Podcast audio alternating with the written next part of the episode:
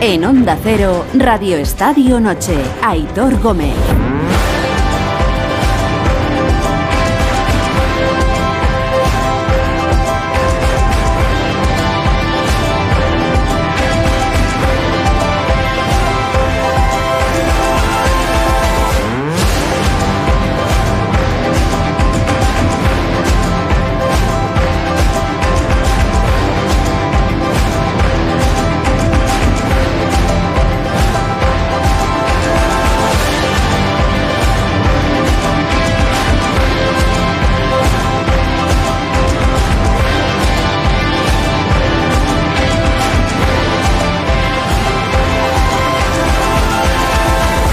Media, diez y media en Canarias, buenas noches. Gracias por ganarnos una noche más vuestro tiempo caminando ya del jueves al viernes. Llega ya el viernes, 24 de, de febrero.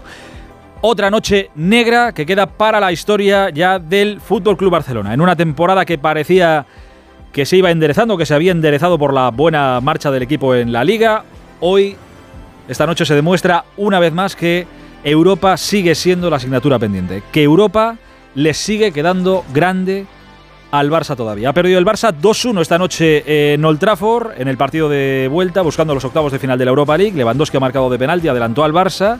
El Barça que estuvo bien en la primera parte, ¿eh? pero en la segunda el United ha sido mejor. Marcaron a los dos minutos de la reanudación y eso ha matado al, al Barça. Fred empató, insisto, a los dos minutos de inaugurar la segunda parte y Anthony ha marcado el gol de la victoria para el United. Esta noche se le va al Barça la posibilidad de pelear por un título. Solo le quedarán ya la Liga, que está bien encaminada, es verdad, y la Copa del Rey, en las que se las tiene que ver con el Real Madrid ahora en los cuartos de final.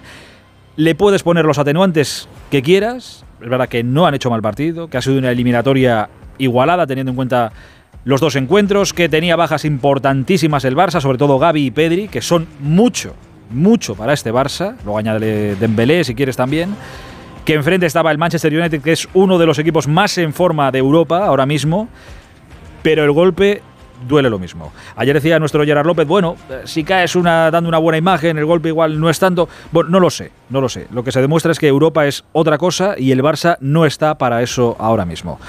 Le pasó el año pasado, cayendo en Champions en Europa League, ha pasado este año también. En febrero, adiós muy buenas a Europa.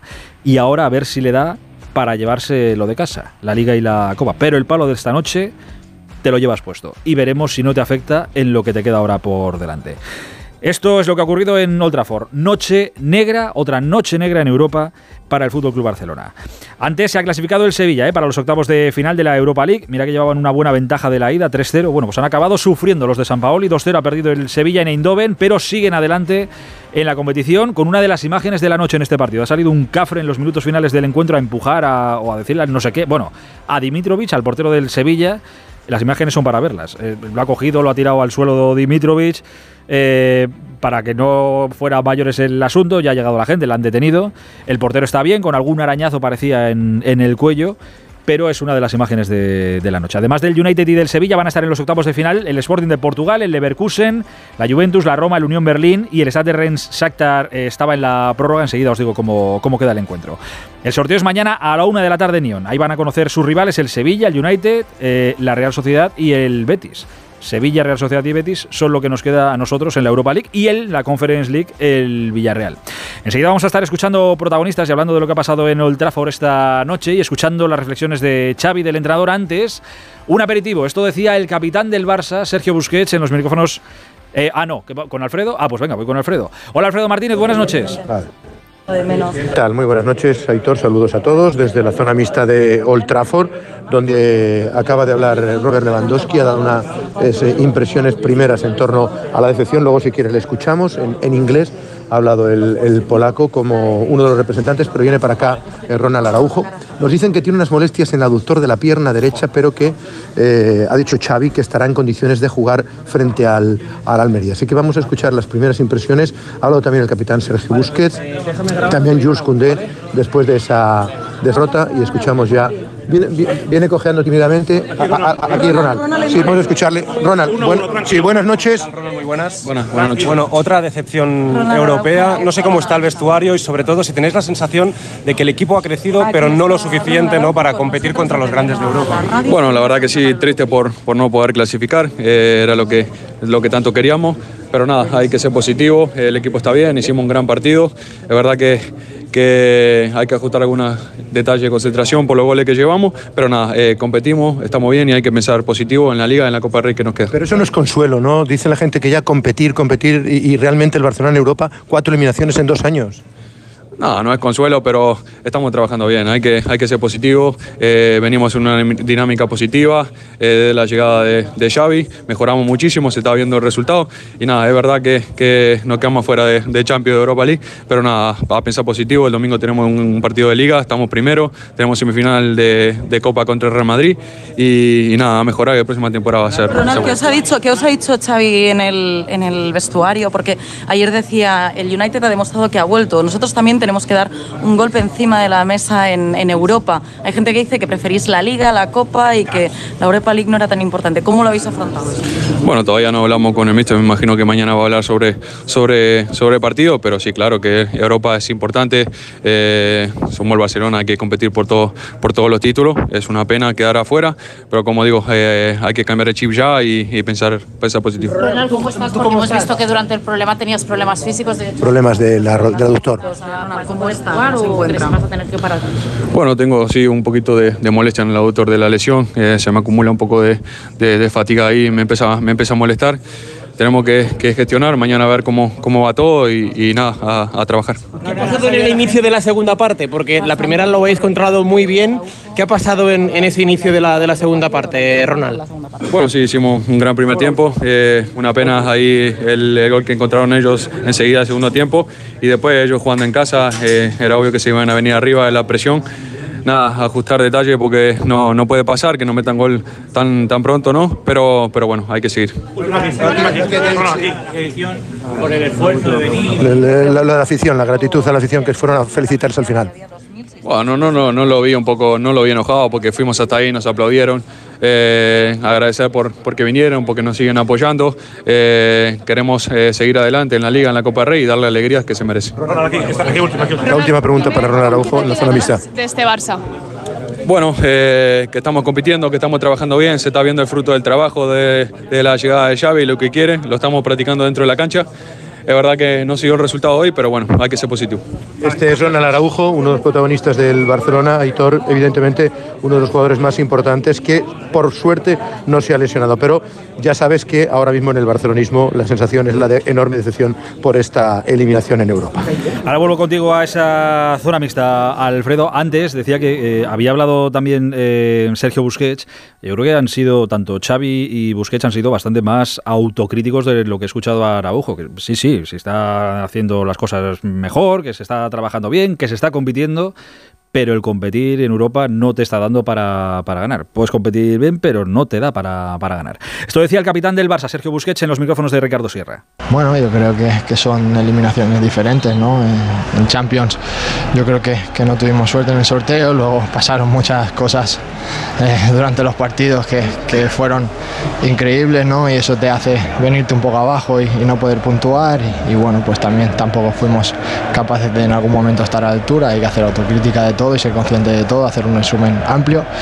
Y hoy aquí pues era totalmente diferente, era una eliminatoria delante de un rival que yo creo que, que está en uno de los momentos más en forma, un equipo de los mejores de Europa que está compitiendo en la Premier, que, que tiene grandes jugadores y, y, que ha sido una eliminatoria disputada. Está claro que, que queríamos seguir, que, que estamos cabreados, que debemos aspirar a todos los títulos, pero yo creo que el equipo es consciente de, de dónde viene y, y, del proceso que hay y hacia dónde va. ¿no? Yo creo que estamos en el camino correcto, que, que, estamos muy bien en Liga, que tenemos una semifinal de Copa Rey, que en Europa quizás nos falta ese puntito ¿no? y nos cuesta un poquito más y tenemos que aprender a, competir mejor, pero, pero yo creo que hay que ser consciente de todo y, y, hay que seguir y seguro que no le va a pasar factura a este equipo eh, mentalmente. Autocrítica, tiene que hacer el Barça autocrítica. Puede estar en el buen camino, en Liga por lo menos o en competiciones nacionales está en el buen camino, pero en Europa queda camino todavía por eh, recorrer. Insisto, enseguida estamos en el Trafford y hablamos de lo que ha pasado allí, de esta noche negra otra vez en la historia europea de, del Fútbol Club Barcelona. Pero es que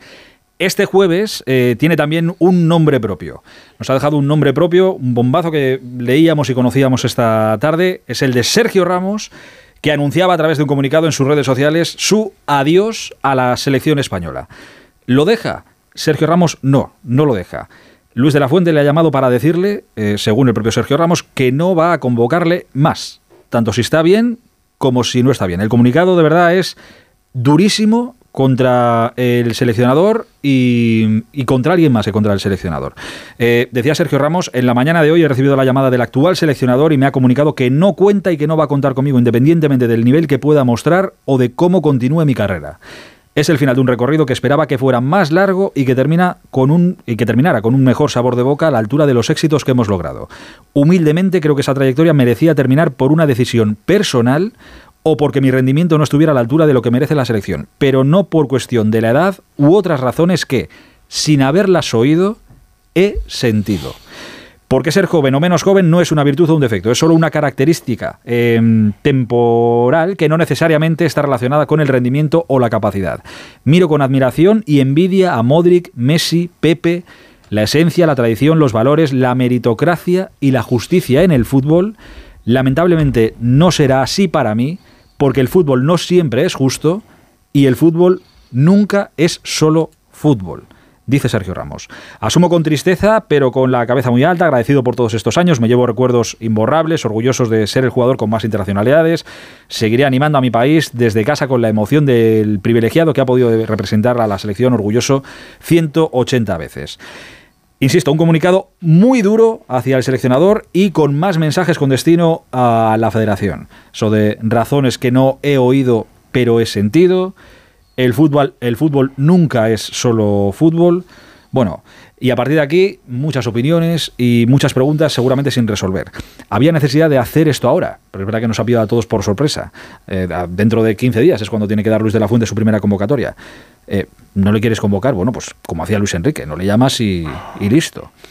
Ahora, que querías acabar con el debate por lo sano, bueno, pues igual esta no era la manera. Ahora, ¿qué hace bien Luis de la Fuente llamando y poniéndose en contacto con Sergio Ramos y seguramente con otros jugadores importantes, como ya dijo cuando tomó cargo y posesión del cargo de seleccionador y nos lo dijo aquí en Onda Cero, que sí, que tenía unas llamadas pendientes a jugadores que, por lo que representan, tenía que, tenía que hacer.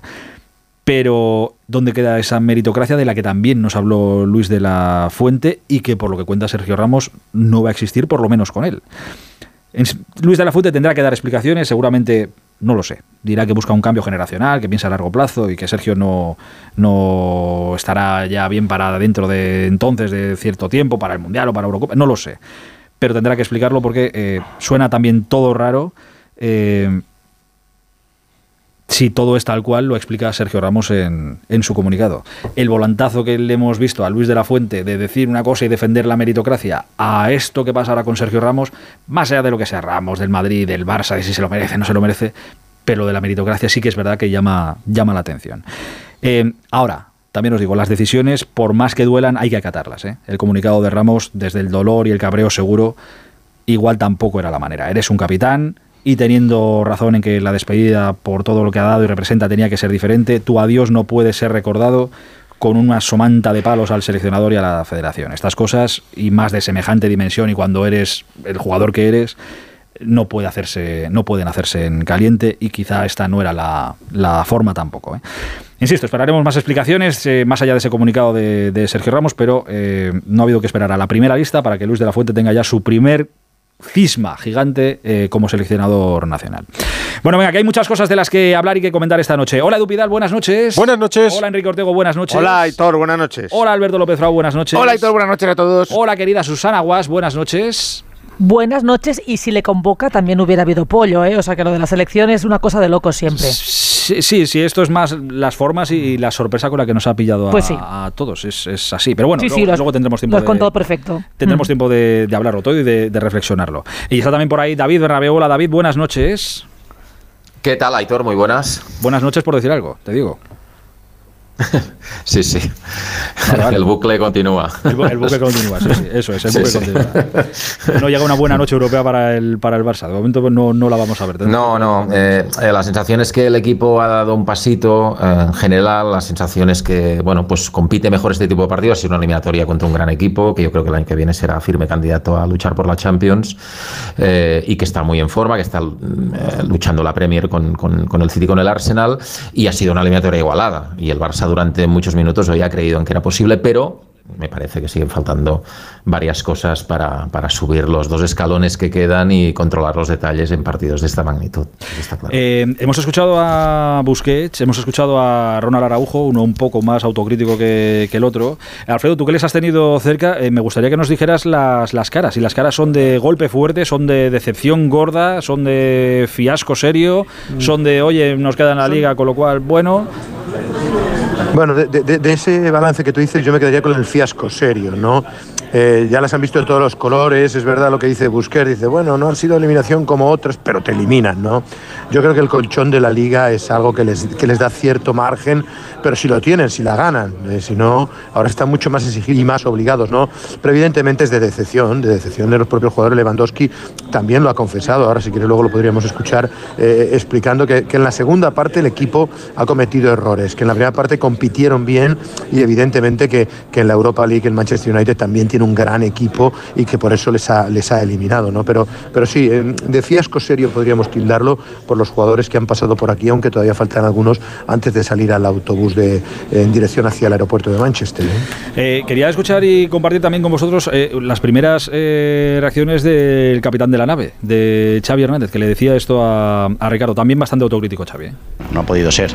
hoy jugábamos contra un rival que está en un momento de forma fantástico, es una decepción muy grande para, para nosotros, pero bueno, ahora hay que centrarse en las, las, competiciones que nos quedan. Es una pena porque teníamos ilusión, hemos competido muy bien, creo que el equipo ha dado la cara en todo momento, pero teníamos enfrente un, un grandísimo rival. Nada, circunstancias, son eliminatorias tan igualadas que al final se deciden por, por detalle, es una pena porque creo que el equipo ha dado la cara y ha merecido quizá un poco más. Bueno, la sensación de que hemos estado mucho mejor que la temporada pasada, está claro, hemos dado la cara, hemos jugado contra Inter, contra Bayern de Múnich y contra ahora contra Manchester United, rivales de mucha entidad y al final no nos, no nos no, hemos dado la talla contra, contra estos rivales. ¿no? Eh, el año que viene a volver a intentarlo, a tratar de ser más competitivos y, hacer una, una, autocrítica importante para, para, demostrar en Europa que también podemos competir. ¿no? Este año no, no ha podido ser y ahora centrarnos en, las competiciones que quedan, que son la Liga y la Copa, que son muy, muy importantes para, para nosotros ahí en esa parte final es donde decía yo que era Xavi más autocrítico. Pide que hay que hacer autocrítica y dice que, oye, que no han dado la talla contra los rivales contra los que... Le sobra lo de que los partidos en Europa se deciden por pequeños detalles. 16 goles encajados en 8 partidos. Hombre, mira, no, Claro, eh, 8 contra el Bayern, remontado de la Roma, del Liverpool, el Eintracht. No, y el problema es el, pero, pero este año, este año 16 no goles son, en 8 no son pequeños detalles en Europa. ¿eh? El problema es el estigma que arrastra el Barça desde 2020 con, con Europa. Las dos eliminaciones 2015. en fase de grupos. Bueno, sí, pero sobre todo en los últimos 3-4 años. Hoy le ha penalizado mucho en ataque al final que no tengas a Pedri, a Gaby, a Dembélé, marca la diferencia. Hombre, Lewandowski no ha hecho un gran partido esta temporada en Europa con el Barça, también hay que decirlo. ¿eh? No, Lewandowski, Alberto, hay que decir eh, que está mal. Sí, sí, pero en Europa no, especialmente, Lewandowski, David. Lewandowski no es el Lewandowski de, del primer tercio de la No, no, no, exacto. Y no pasa nada por decirlo, pero, pero es así. Y luego, fracaso estrepitoso una vez más en ataque de Rafinha, en un partido grande. Es así. ¿no? Entonces, las losa, o sea, la losa, la losa de estar sin Pedri, sin Gaby, que estaban sumando mucho en ataque, y por supuesto sin Dembélé, y queda mal que yo diga eso, ha sido insuperable. Y luego es la realidad. Ha habido falta de contundencia defensiva, porque al final, fíjate, yo le compro a casi a Xavi, por el partido de hoy le compro que el partido se ha resuelto en detalles, los dos detalles de, defensivos, sí. de que tú no puedes en, un, cometer un error como cometes en la primera, en la acción del primer gol, tres errores consecutivos en el, en el lateral de tu área más pegado al córner que, que, incluso al, al, punto de penal, y luego lo, lo, de Rafinha a la hora de defender, que también es un error tremendo, ¿no? Pues, pues sí, pues esos pequeños detalles, porque el Barça ha estado dentro del partido, ¿eh? ante un rival bueno, ¿eh? ojo, también tienes enfrente, que eso también hay que valorarlo. Sirve rival, como, te sirve como atenuante, como las bajas. Bueno, pero, sirve pero de es verdad. Ver, es decir, si ver, estás a, ver, a, tu rival bueno, sí, pero, pero es, un buen rival, pero es verdad que llevamos tiempo diciendo que al Barça, bueno, no nosotros, todo el mundo y el propio Barça, que le falta una gran noche europea para, para revalidar esta reconstrucción del equipo y la noche europea no llega. Ha repasado Xavi los rivales. Eh, en 15 meses, cuatro eliminaciones europeas. Es que te han dado sí, segunda oportunidad en ambas y, y, no has llegado. Y es verdad que en esta, pero claro, eso no puede ser. O sea, la, la, el Barça no puede vivir en la normalidad de la eliminación europea. Entonces, es verdad que hoy no tenemos la sensación de crisis. Yo no sé si por el rival, por la eliminatoria, por el partido por todo, o por lo que ha pasado en los últimos años. Es verdad. Es verdad que no hay, no hay la no sensación de crisis. sensación de O sea, el Barça no, cae en Europa, No, no, el Barça no, cae en. Europa por es que- segunda vez después de haber caído en Champions. Cae en Europa League y en una temporada cualquiera estaríamos viviendo ahora una noche de, de crisis. no es lo mismo que con de otro Roma, tono de voz. no es lo mismo de Roma, no es lo mismo Pero de Anfield. Esa es la, no es lo no, mismo del pero para mí eso es una clave. Que, a que ver, no sea. vamos a que- ver. que- No, perdona, ya acabo. no sorprende la clave ya acabó. Que hoy no sea una humillación, no tiene que ser la noticia. Es que esto es una eliminación como podría Bueno, haber sido cualquier pero- otro año. No, es que ya no es, Pero ya la normalidad es la humillación Es la consecución siempre. Pero sí que es noticia, sí que es noticia porque no recuerdo una etapa en el Barça con más humillaciones en Europa que en los últimos 6-7 años. Desde Berlín 2015 ha sido eh, un descenso absolutamente vertiginoso, con una debacle o dos prácticamente cada temporada. Entonces, cuando ha sido, eh, o sea, cuando ha pasado esto durante seis años, es lógico que puedas vender como noticia que el Barça ante un gran rival que te puede ganar, el Manchester United, ojo, el Manchester United lleva más años jugando la Europa League que el Barça y estamos hablando seguramente con Barça y Madrid de la tercera marca en el mundo del fútbol más importante que hay, el United, y lleva muchos más años jugando en Europa League, es decir, es un equipo que viene intentando refundarse. Sí, pero- Evidentemente, pero hay algo- mucho pero más dinero que el cosa- Barça en la actualidad. Hombre, o- hoy minimiza los daños Pero- ser líder en liga Sí. con 8 puntos de ventaja. pero Eso hay- está- eso está bueno, claro. Bueno, bueno, eh, no, espera, es que, a ver, y Pe- Pedri, Gavi y Dembélé, por ejemplo, estuvieron en la Champions. O sea, es el equipo al que le faltan no una, sino dos individualidades, ¿no? Entonces, para mí, no ha sido una sorpresa hoy, porque yo creo que el Barça tiene jugadores para ganarle a equipos de la Liga, pero en Europa no tienes a jugadores No, que pero, decidan pero, partidos. pero hay algo, no, pero hay algo más que eso. Hay algo, en el penalti, hay, no más. hay algo en lo psicológico ya. Porque es que estáis hablando de, de opciones de, de un mal Lewandowski en ataque. El Barça en la eliminatoria ha marcado No, tres no. goles. Estamos diciendo que el Barça se sostiene en la liga. El Barça hace estos partidos en la liga y los saca porque marca y no encaja. El Barça ha encajado equipos- 16 goles en 8 partidos en Pero- Europa. pero- 16 goles eh, esta temporada, ¿eh? En 8 partidos en Europa. Con la defensa titular hay dos desajustes. Sí, sí, hoy. no es desajustes. Hay dos Barça- errores de salida impropios. El Barça posiblemente no, no se ha enfrentado esta temporada todavía a un rival tan en forma como estaba el United, como está el United. ¿eh? Y además, el mejor United de los últimos años. Por Al eso, final, por eso. el partido lo cambia Anthony, que es un jugador que le ha costado 90 millones de euros. O sea, Bueno, pero la, la pasta en Inglaterra tampoco es una vara de no, bueno, pero me refiero que es un jugador de Pero nivel. yo- Y al, pero al vamos a ver, Barça le da para España pero- 200 millones espera, después dime- y con dime- un Madrid atontado. Dime, Alfredo. Pero es que- Pero fuera no, con, No, perdona, no, no, le da en la luego- segunda categoría ¿eh? de, de Europa. Claro. Vale, pero escucha una cosa, pero, pero, eh, pero, eh, la eliminatoria el Barcelona la pierde por, por tres errores en los dos partidos y, y si tú haces a los puntos dices que ha merecido Bienvenidos a Europa. United 51%, Barcelona 49, yo, yo no veo que haya habido una diferencia. ha No, podido pasar no, no, ¿Ves por qué no hay sensación de crisis? Porque estamos yo- diciendo que a los puntos ganaría el Barça. yo- No, porque es lo normal, están acostumbrados, y no, no es una sorpresa. No, pero vamos a ver, vamos a ver, pero- cosa, pero ¿cómo seamos puede serios, seamos serios. sensación de crisis cuando este equipo ha perdido. Perdón un momento, termino, David, que es que. Mira, perdóname, déjame terminar un segundo. Mira, una cosa. Vienes de no perder en casi 20 partidos, que ya es un detalle. O sea, es un equipo, aunque sea en la Liga, se ha enfrentado también al Real Madrid en la Supercopa y le ha, le ha barrido del, del terreno de juego. Y segunda cosa, ha tenido muy mala suerte. A mí el año pasado, primero, como reconocía Xavi, no competías. Te eliminaron el, el, el Benfica y te eliminó el Inter de Frankfurt, equipos menores. Pero es que este año te eliminan Bayern de Múnich, Inter de Milán y el mejor Manchester United de la última década o lustro. O sea que tampoco, tampoco es un Sí, sí. decir, oye, Pues entonces es le recibirán se en el Prat esta noche Pero con aplausos. Claro, ta- tampoco No, puedes no, no, no. a No, canaletas esta noche porque se ha competido. Claro. claro, es que- A ver, y eh, celebras la liga, que la liga no. es lo que es. No, no vendas, no, eh, bueno, la liga es lo que es, que la Liga está el Madrid, ¿no? El Madrid está a Liga 8 es es, es, es un, torneo menor. Es, es un torneo menor.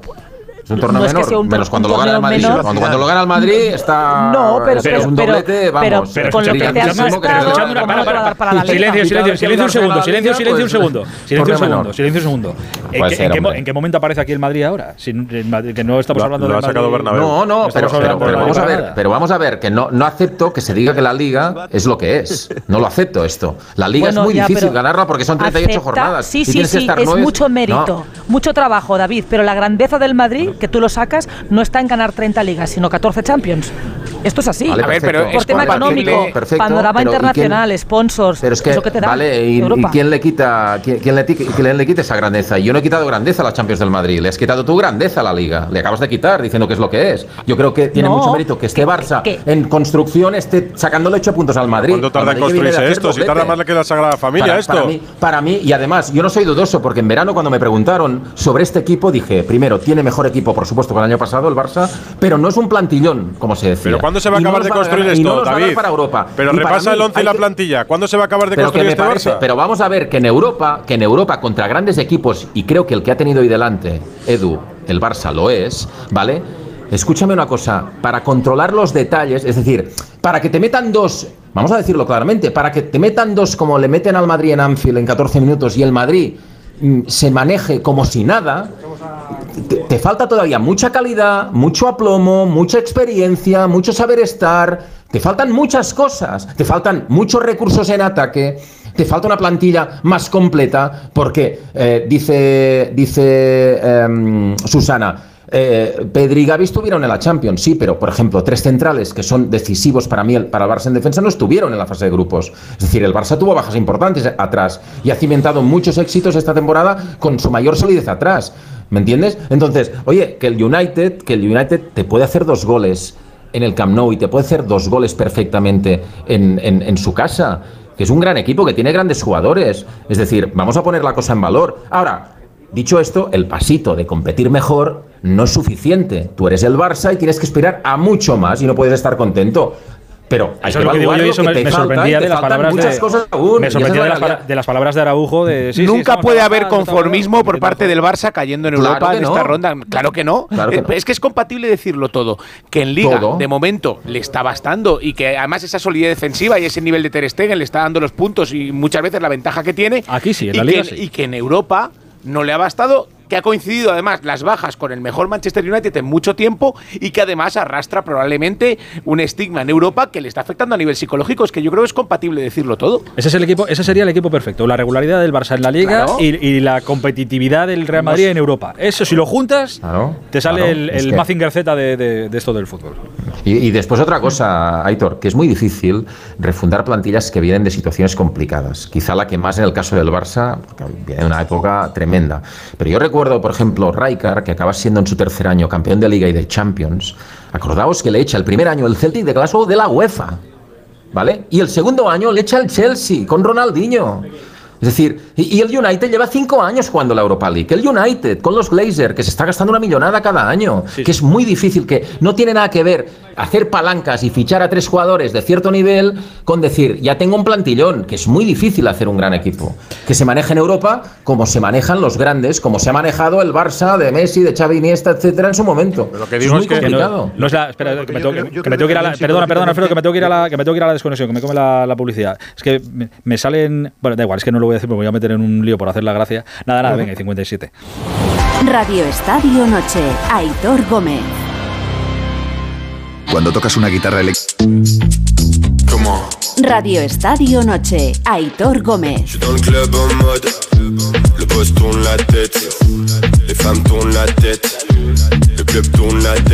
Son las 12 de la noche, eh, casi y un minuto. Mira, la buena noticia es que ya es viernes. Y en Barcelona, para la gente del Barça o para la gente del Barça del mundo, a pesar de la noche europea de hoy, también es viernes. Eso siempre es una buena noticia, que sea viernes, ¿no? Salvo para los que trabajen en el fin de semana, que, que también nos toca, pero para la gente normal también es. Siempre es un día chulo. Siempre es un día chulo, sí, sí. Siempre- nadie se va a quejar nunca, o por lo general, de que, de que sea viernes, de que llegue el viernes. Sí, pero Eso no cambia, igual, ¿eh? ¿eh? En España o en Europa no cambia. No, no, no. El viernes, el viernes es viernes. Bueno, hay, hay países que celebran ya el jueves porque tienen ya lo de la En jornada. Barcelona se, de se respeta bastante tal. el domingo. Abre Es- poca cosa el domingo en Barcelona. ¿En Barcelona, sí? Sí, sí. Es, es- es viernes, pero estamos fuera. ¿eh?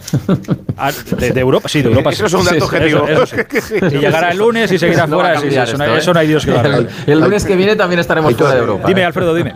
Que- no, que yo quería decir que hay un poco componente mental ya con Europa y una pequeña pesadilla, ¿no? Un estigma que hasta que no consigas pasar una liguilla el año que viene, hasta que no consigas. eh, es que los números de Xavi en Europa me parece que ha ganado 4 de 16 partidos en Europa, o sea, unas cifras muy bajas para, para, para un Barça, ¿no? Que, que, que- que tiempo atrás con Messi pasaba todas las liguillas, solo sabías saber en semifinales cuando te tocaba que temías, los rivales temían al Barça y ahora el Barça ya teme el bombo porque como le toca un equipo más fuerte, no, no cumple. Y luego yo creo que todo esto lo que va a hacer, claro, estamos viendo aquí las caras de los jugadores, pero lo que le va es a poner mucha presión en la liga. Es que ahora ya no hay más vuelta atrás. Es decir, vale, perfecto, pero ya sí que la, la liga Bueno, es una carta tenían- que no puedes fallar. Hasta ahora dices, La tenían vale, igual, ¿eh? Alfredo, la presión en la liga. Porque para mí es el gran objetivo. Ya, bueno, pero, siempre. pero Y, Sí, pero si tú vas tirando adelante en la si tú Europa League te y te pierdes ahora recortas esta liga con en ocho Madrid- con respecto al Madrid, te metes en un túnel, ¿eh?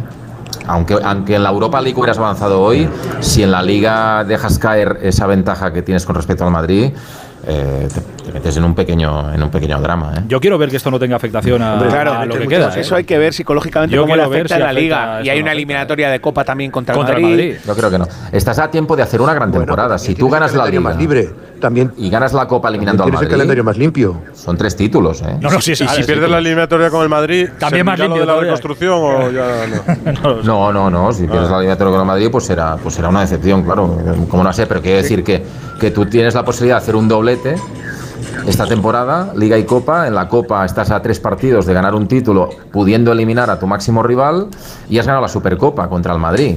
eh, en una gran final, entonces Fíjate, eh, estás a tiempo de hacer una gran temporada. No sé cómo lo, lo- lo verás tú, Alfredo, eh, pero yo creo que sería más golpe duro para el Barça quedar eliminado en, la- en las semifinales contra el Madrid que la eliminación Bueno, de hoy.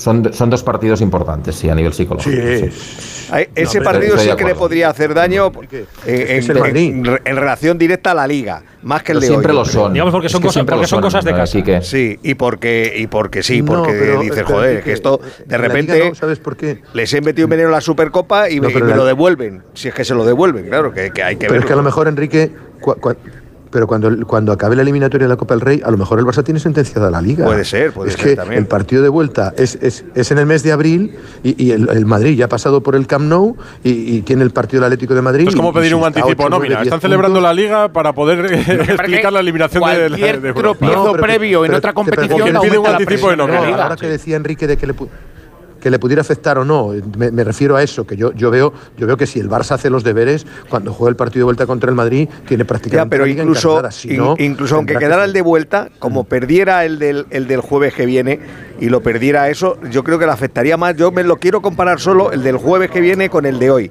Yo creo que le haría más daño al Barça perder mal el del jueves que el de hoy, que ya lo ha perdido. Pienso, ¿eh? Sinceramente, yo sinceramente creo que no, que bueno, no sé qué va a pasar en la liga, claro, el Barça tendrá que demostrar que es capaz de mantener esta ventaja, pero yo sinceramente creo que no lo va a afectar, porque el discurso que, había eh, antes del partido de hoy era un discurso de ilusión por poder pasar, pero eh, se han encargado de decir muchos jugadores, sobre todo el entrenador, que la prioridad era la liga, ¿no? Que si se podía pasar en la Eso, Europa League, eso es por un poco, pon- supuesto. eso es un poco poner la venda antes de la herida. Sí, pero, Es pero a ver, ayudaba es al rival. tengo- Es- eh, eh, Este discurso no lo hubieras podido mantener si hubieras jugado contra el Victoria Pilsen esta eliminatoria de 16 avos. ¿eh? Contra el United se ha podido sostener más o menos, ¿no? Porque todos sabíamos de la dificultad y más después del 2-2 en casa. Y entonces, como en la liga las cosas van bien. El drama es que hubieras afrontado el United con el Madrid líder en el campeonato, por ejemplo. No, No, y que siendo el rival del United y las bajas que tenía Claro. el Barça, pues mitigan un poco la Que eliminación. sí, que te sirve de atenuante. alguna forma. Pero, claro. que pero que mañana cuando te levantes, el Barça seguirá fuera de Europa. Estás fuera de Europa un año y dentro más. de tres Sí. meses, cuando te digan, oye, el Barça ha caído cuatro veces en dos años, Sí, dirás, hemos jugado, que- hemos competido bien, ya, ya.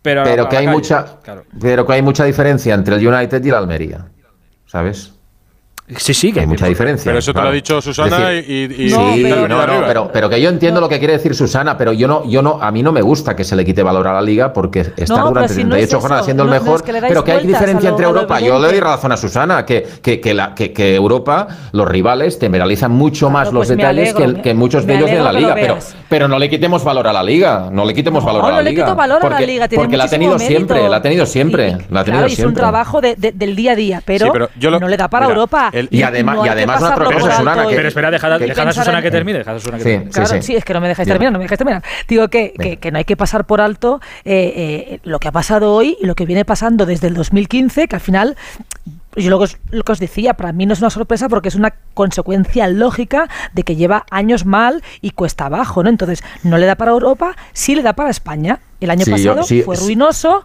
Pero y el Barça acabó subcampeón. Es una cuestión pero- competitiva. Mira, el Madrid lleva. La diferencia de Madrid-Barça con los demás es abismal. Mira, eh, Susana, cual- el Madrid lleva a estas alturas de liga un punto más que la liga del año pasado, que ganó.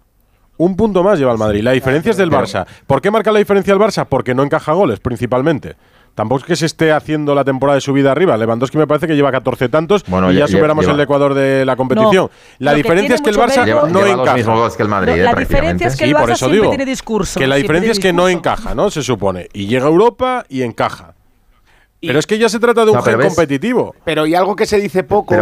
Pese al desembolso que hizo el Barça el verano pasado, a lo mejor la plantilla no le da para Europa, ¿eh? si no están todos, con las bajas que he a lo mejor los recambios no son de, la, de, la, suficiente calidad. O sea, que es que a lo mejor no es una. Vamos a ver, no, no tiene los defensas, no tiene los, al centro eh, del campo, eh, siempre no. No, no, no. Ah, pero no es una excusa, es una realidad. Ya no, pero escucha una cosa, Edu. No, no, claro. Edu está minimizando la temporada del Barça pero escucha una cosa, Edu minimiza la temporada del Barça cuando en un partido de final de la Supercopa le da un baile a todo un Real Madrid. Cuando en la Copa del Rey lleva una competición que inmaculada. Llevamos todo, a los extremos. No, se puede, minimizar la temporada. Estamos hablando de temporadas. Yo hablo de lo de hoy. Hablamos, estamos hablando de la noche europea. Hoy te pegas otro patacazo pues en, en Europa. Cuando no, son dos en Europa esta temporada. Porque en la Liga solo la defensa, ¿qué tal? Oye, perdona, que contra el Madrid un partidazo. Seamos de los mejores equipos del mundo que yo, yo lo entiendo, pero seamos serios. Le podemos poner todos los atenuantes que queramos, las bajas, que el United es un señor equipo, fenomenal trabajo. Perfecto, pero estamos en febrero y el Barça cayó de la Champions y el Barça con lo que es el Barça, el Barça de las palancas, de los fichajes, hoy ha, caído en Europa. Que está muy bien en la Liga y que puede que gane la Liga y que la Liga es un torneazo y hay que ser la regularidad, perfecto pero bueno, eh, no, se puede evitar. Ahora, en, la, Liga del año pasado, la, explicación es que no había rivales. es la explicación que le daban a la Liga del año pasado en el Real Madrid. No, no, vamos a ver, vamos a ver. Mira, que, sí, no estaban ni ¿eh? que, yo he vivido, que yo he vivido los seis. Eh, esto, lamentablemente, con Alfredo hemos vivido los dos estos seis últimos años. Todos los hemos vivido. en, en primera línea de flotación. Pero, no, no, pero, yo viajando con el equipo, en primera línea de flotación. Entonces, claro, Susana me dice, bueno, es que parece que se olvide, ¿no? ¿Cómo? Pues si he repartido, o sea, no hay nadie en Cataluña que haya repartido más palos que yo a este club en los últimos seis Pero años. Pero si no se trata de que le da si más yo me de denunciar la situación que vivía el club, de descrédito, de mala planificación, de cuatro directores deportivos en cinco años, de fichar Eso jugadores que no tenían nada que ver. Y se te, y se te valora desde la objetividad. Mira, lo, mira el otro repartiendo carnes ahora. Es la realidad. Y, y, digo, y digo, y con Messi, lo único que ha pasado es que dos años sin Messi, dos años que te has ido a la Europa League. Pero es que con Messi, desde Berlín 2015, has estado seis años viviendo hecatombes cada temporada. Y me dicen, bueno, sí, sí, pero claro, aquello como mínimo era una semifinal contra el Liverpool. Sí, sí, de Champions, de acuerdo. Una, una en seis años. Una en seis años con Messi, Suárez y Neymar. ¿Me entiendes?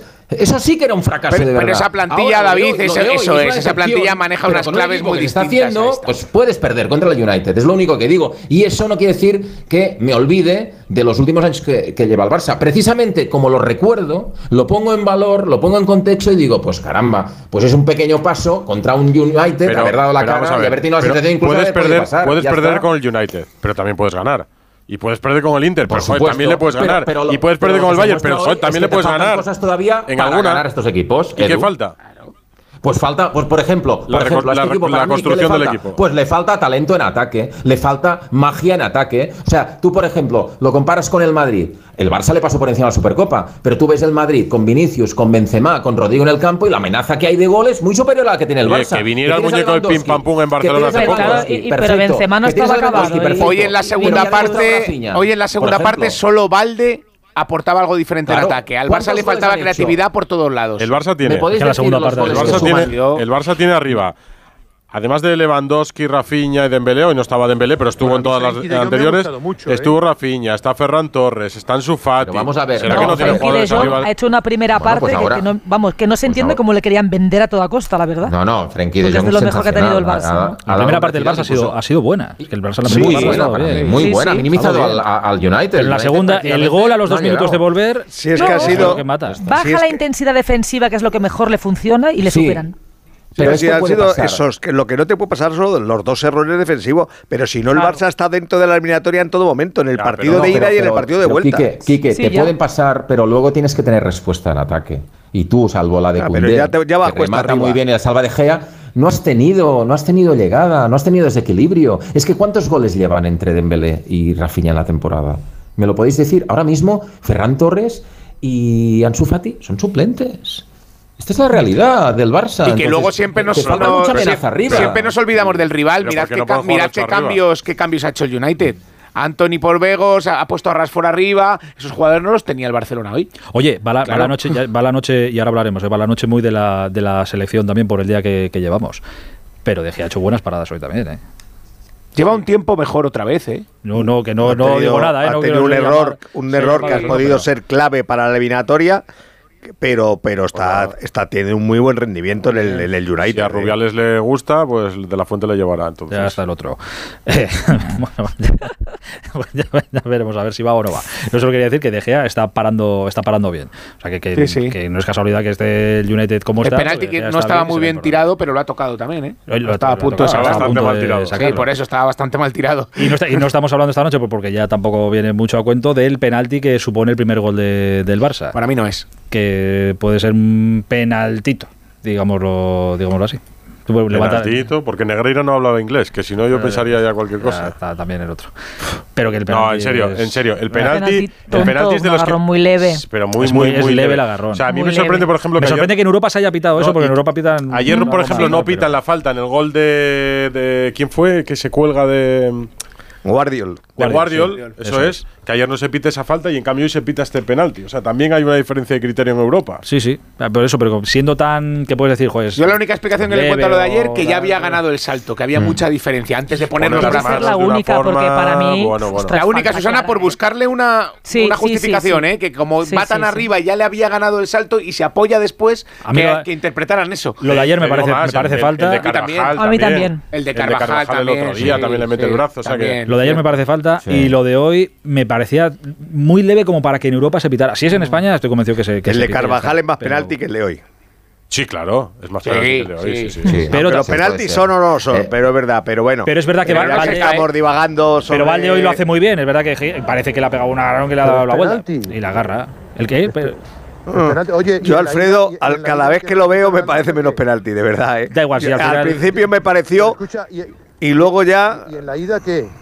y en la ida que... Bueno, vale, a ver, que no nos vamos a poner a, mirar uno por otro, pues la mano de la ida pues también fue penalti. Si no va... La, mano es muy clara. La mano de la ida es penalti, ya está. A ver, espera, Alfredo, que, que te escucho como si estuvieras en, Inglaterra, te escucho muy lejos, muy lejos. no, lejos. que digo que a mí la segunda parte del, francés me ha parecido muy casera. Eh, eh, hubo un momento en que el entrenador del Manchester United, Ten Hag, le cantó a las 40 y yo creo que a partir de ahí tomó ciertas decisiones un poco caserillas. El alargue es una vergüenza, ¿eh? Cinco minutos, ¿eh? Si no se ha jugado nada. Vergonzoso. No con las interrupciones eh. que ha habido, que, que alargue solo cinco minutos. Oye, si no ha dicho nada Araujo, no ha dicho nada Busquets, no ha dicho nada Xavi. Porque no hemos que el árbitro, no sé qué, no sé Eso es de equipo pequeño quejarse de esos de equipos pequeños. Hombre, Busquets lo ha recordado, lo del Inter y que pasaron cosas y tal. ¿eh? Bueno, pero no vamos a entrar en este tema ahora, si tampoco que no vamos a hablar ahora de, los árbitros de hace ya meses y meses. Eh, en cualquier caso, queda evidenciado y queda claro, eh, no por nosotros, ¿eh? sino escuchando sensaciones y viendo lo que dicen los jugadores y lo que dice el propio Xavi y demás, que aparte de la autocrítica y de que duele el, golpe, esto, la clasificación y la marcha en la liga lo mitiga mucho, mucho, mucho, mucho, mucho, mucho. En otras circunstancias, hoy esto sería una, una hoguera, pero de proporciones bíblicas. Y no hay sensación de, de hoguera ni de. Pero hay no sensación de que queda mucho. Las antorchas, porque madera está toda acumulada ahí en el centro. ¿eh? Sí, bueno, pero, pero como por eso, pero que la situación en la liga, eh, como va bien, pues lo Mientras mantenga mucho, esa situación en la liga. Bueno, ahí, de ahí, es que puedes acabar la temporada con tres títulos y la liga y la copa no son títulos menores y la supercopa la has ganado por la puerta grande. O sea, es que. Eh, no, es un mal balance del todo, ¿no? Es verdad que en Europa te falta, pero no es mal año. Ya, pero es que, ya, pero es que para un club como el Barça decir en Europa te falta es, un leñazo como un piano, Alfredo. Claro. Me dices que para el Alavés en Europa te falta, digo, pues te entiendo, pero. Valverde ganó dos ligas. Ernesto Valverde. ¿eh? Edu, Ernesto Valverde, un entrenador que no conocía los, eh, los eh, informes arbitrales del Barça. Ernesto ganó dos ligas y se fue del Barça Pero, por no eh, ganar en Europa. Edu, bueno, tú venías normal, de decir que es que lo, se tarda es que lo normal es que se hubiera ido el primer año te, ya. Te recuerdo, te recuerdo que Mourinho llegó al Madrid y tardaron en, en Estaba yo en el, el instituto en esa y, época, Alfredo. Y en ¿dónde Europa, te remontas? En el instituto tuyo se caía en octavos de final el Real Madrid, ¿eh? Y, y luego celebraba llegar a semifinales, del, te lo recuerdo. Después del ridículo. Es mucho recordar eso, Alfredo, ¿eh? Estaba en el instituto. En un club, en un club pues, normal. Un club en construcción, ¿eh? En Europa. Eh, en un, club normal, después del 3 a 0 y del ridículo de Roma, eh, no hubiera seguido el entrenador. Y siguió un año más hasta llegar al siguiente ridículo en Liverpool. Sí, sí, pero que ese mismo entrenador se fue cesado siendo líder en la competición de la regularidad. Eso ese, era, ese, era, el problema. El problema es que el Barça ganaba ligas porque tenía un extraterrestre que seguía metiendo en el campeonato más de 40 goles cada temporada, que era Messi, pero luego ya no daba para ganar la Champions y seguíamos mirando para otro lado. Ah, es que ganamos ligas, es que ganamos dobletes. Sí, sí, pero ¿Qué es lo que está 4-0 contra el Paris hoy, por Saint Germain, 3-0 contra la Juve, eh, 3-0 contra la Roma, 4-0 contra el Liverpool, 1-4 contra el PSG. Ah, pero ganamos ligas. No te, no te dejes el Ah, 2-8, venga, que, es, que está bien curioso. Mm. Bueno, sí, el 2-8. Eh, sí. Alfredo, ¿algo más, desde, ¿algo más desde Old Trafford? No, nada más, que el autobús del Barcelona se marchó hace unos minutos. Estábamos esperando a ver si Casemiro se dignaba hablar, Rafael Barán, David De Gea, pero no, no han querido comparecer. Satisfacción para ellos que entrarán en el, en el sorteo. El equipo regresa hoy, recupera a Gaby para el partido frente al Almería. Busquets ha aguantado, yo creo que hay que darle mérito al capitán sabiendo la importancia y afortunadamente lo de Araujo es un susto. Bueno, será el domingo a las seis y media y el Barcelona ya conocerá lo que ha hecho el Madrid contra el Atlético de Madrid. Vamos a ver si le da aire y oxígeno el Madrid en Liga, como dice Edu Pidal, ¿no? Un buen viaje de vuelta, Alfredo. Un abrazo grande. Gracias a todos, hasta luego, buenas noches. Hasta ahora. Eh, el Barça fuera de, de Europa. El Barça no estará mañana en el, en el sorteo de los octavos de final de la, de la Europa League, donde sí estará el Sevilla. Que sí que estará el Sevilla, que, que la ha podido liar también bien liada. Mira que un 3-0 y dices, bueno, partido tranquilo, tal. Bueno, pues en 10 minutos al final, casi, casi, casi, casi hay, hay susto de los gordos. Hola, Carlos Hidalgo, buenas noches. ¿Qué tal? Buenas noches, sí. Eh, se ha metido al final en un lío innecesario, eh, porque con el partidazo que hizo el Sevilla en la ida con ese 3-0 y el partido tan serio que estaba haciendo hoy hasta el minuto 70-75, no hacía falta ese final con, con suspense, el PSV rozando la prórroga. La verdad es que a mí me ha gustado el Sevilla, sobre todo en el primer tiempo, pero después esos fallos defensivos eh, dieron alas a los holandeses y, bueno, eh, el gol de De Jong en el 78, el 2-0 en el 94, le anularon un gol y, y, bueno, yo creo que el propio Sevilla fue el que se encargó de hacer creer en la remontada al PSV. Menos mal que apretaron ya muy tarde porque los últimos 15 minutos del Sevilla han sido desastrosos. Por cierto, la imagen eh, triste de la noche la protagonizó un aficionado holandés que saltó al campo para pegarle a Dimitrovic. Bueno, la, la portero- llevaba a dar, en el, en el cuello llevaba un sí, sí. arañazo cuando Un arañazo, se- marca rojas. sí. le, le- le suelta la mano y el portero serbio después lo neutraliza y lo inmovilizó como si fuera un luchador grecorromano. ¿eh? La verdad es que con bueno fue a dar el loco ese. Te digo una cosa, yo no sé, no sé qué tendría el loco este o si le valía a cualquiera, pero claro, es que hay- Sí, con los porteros hay que tener cuidado porque por lo general Ha los ido a porteros elegir son- uno que podía haber terminado mal parado. es ¿eh?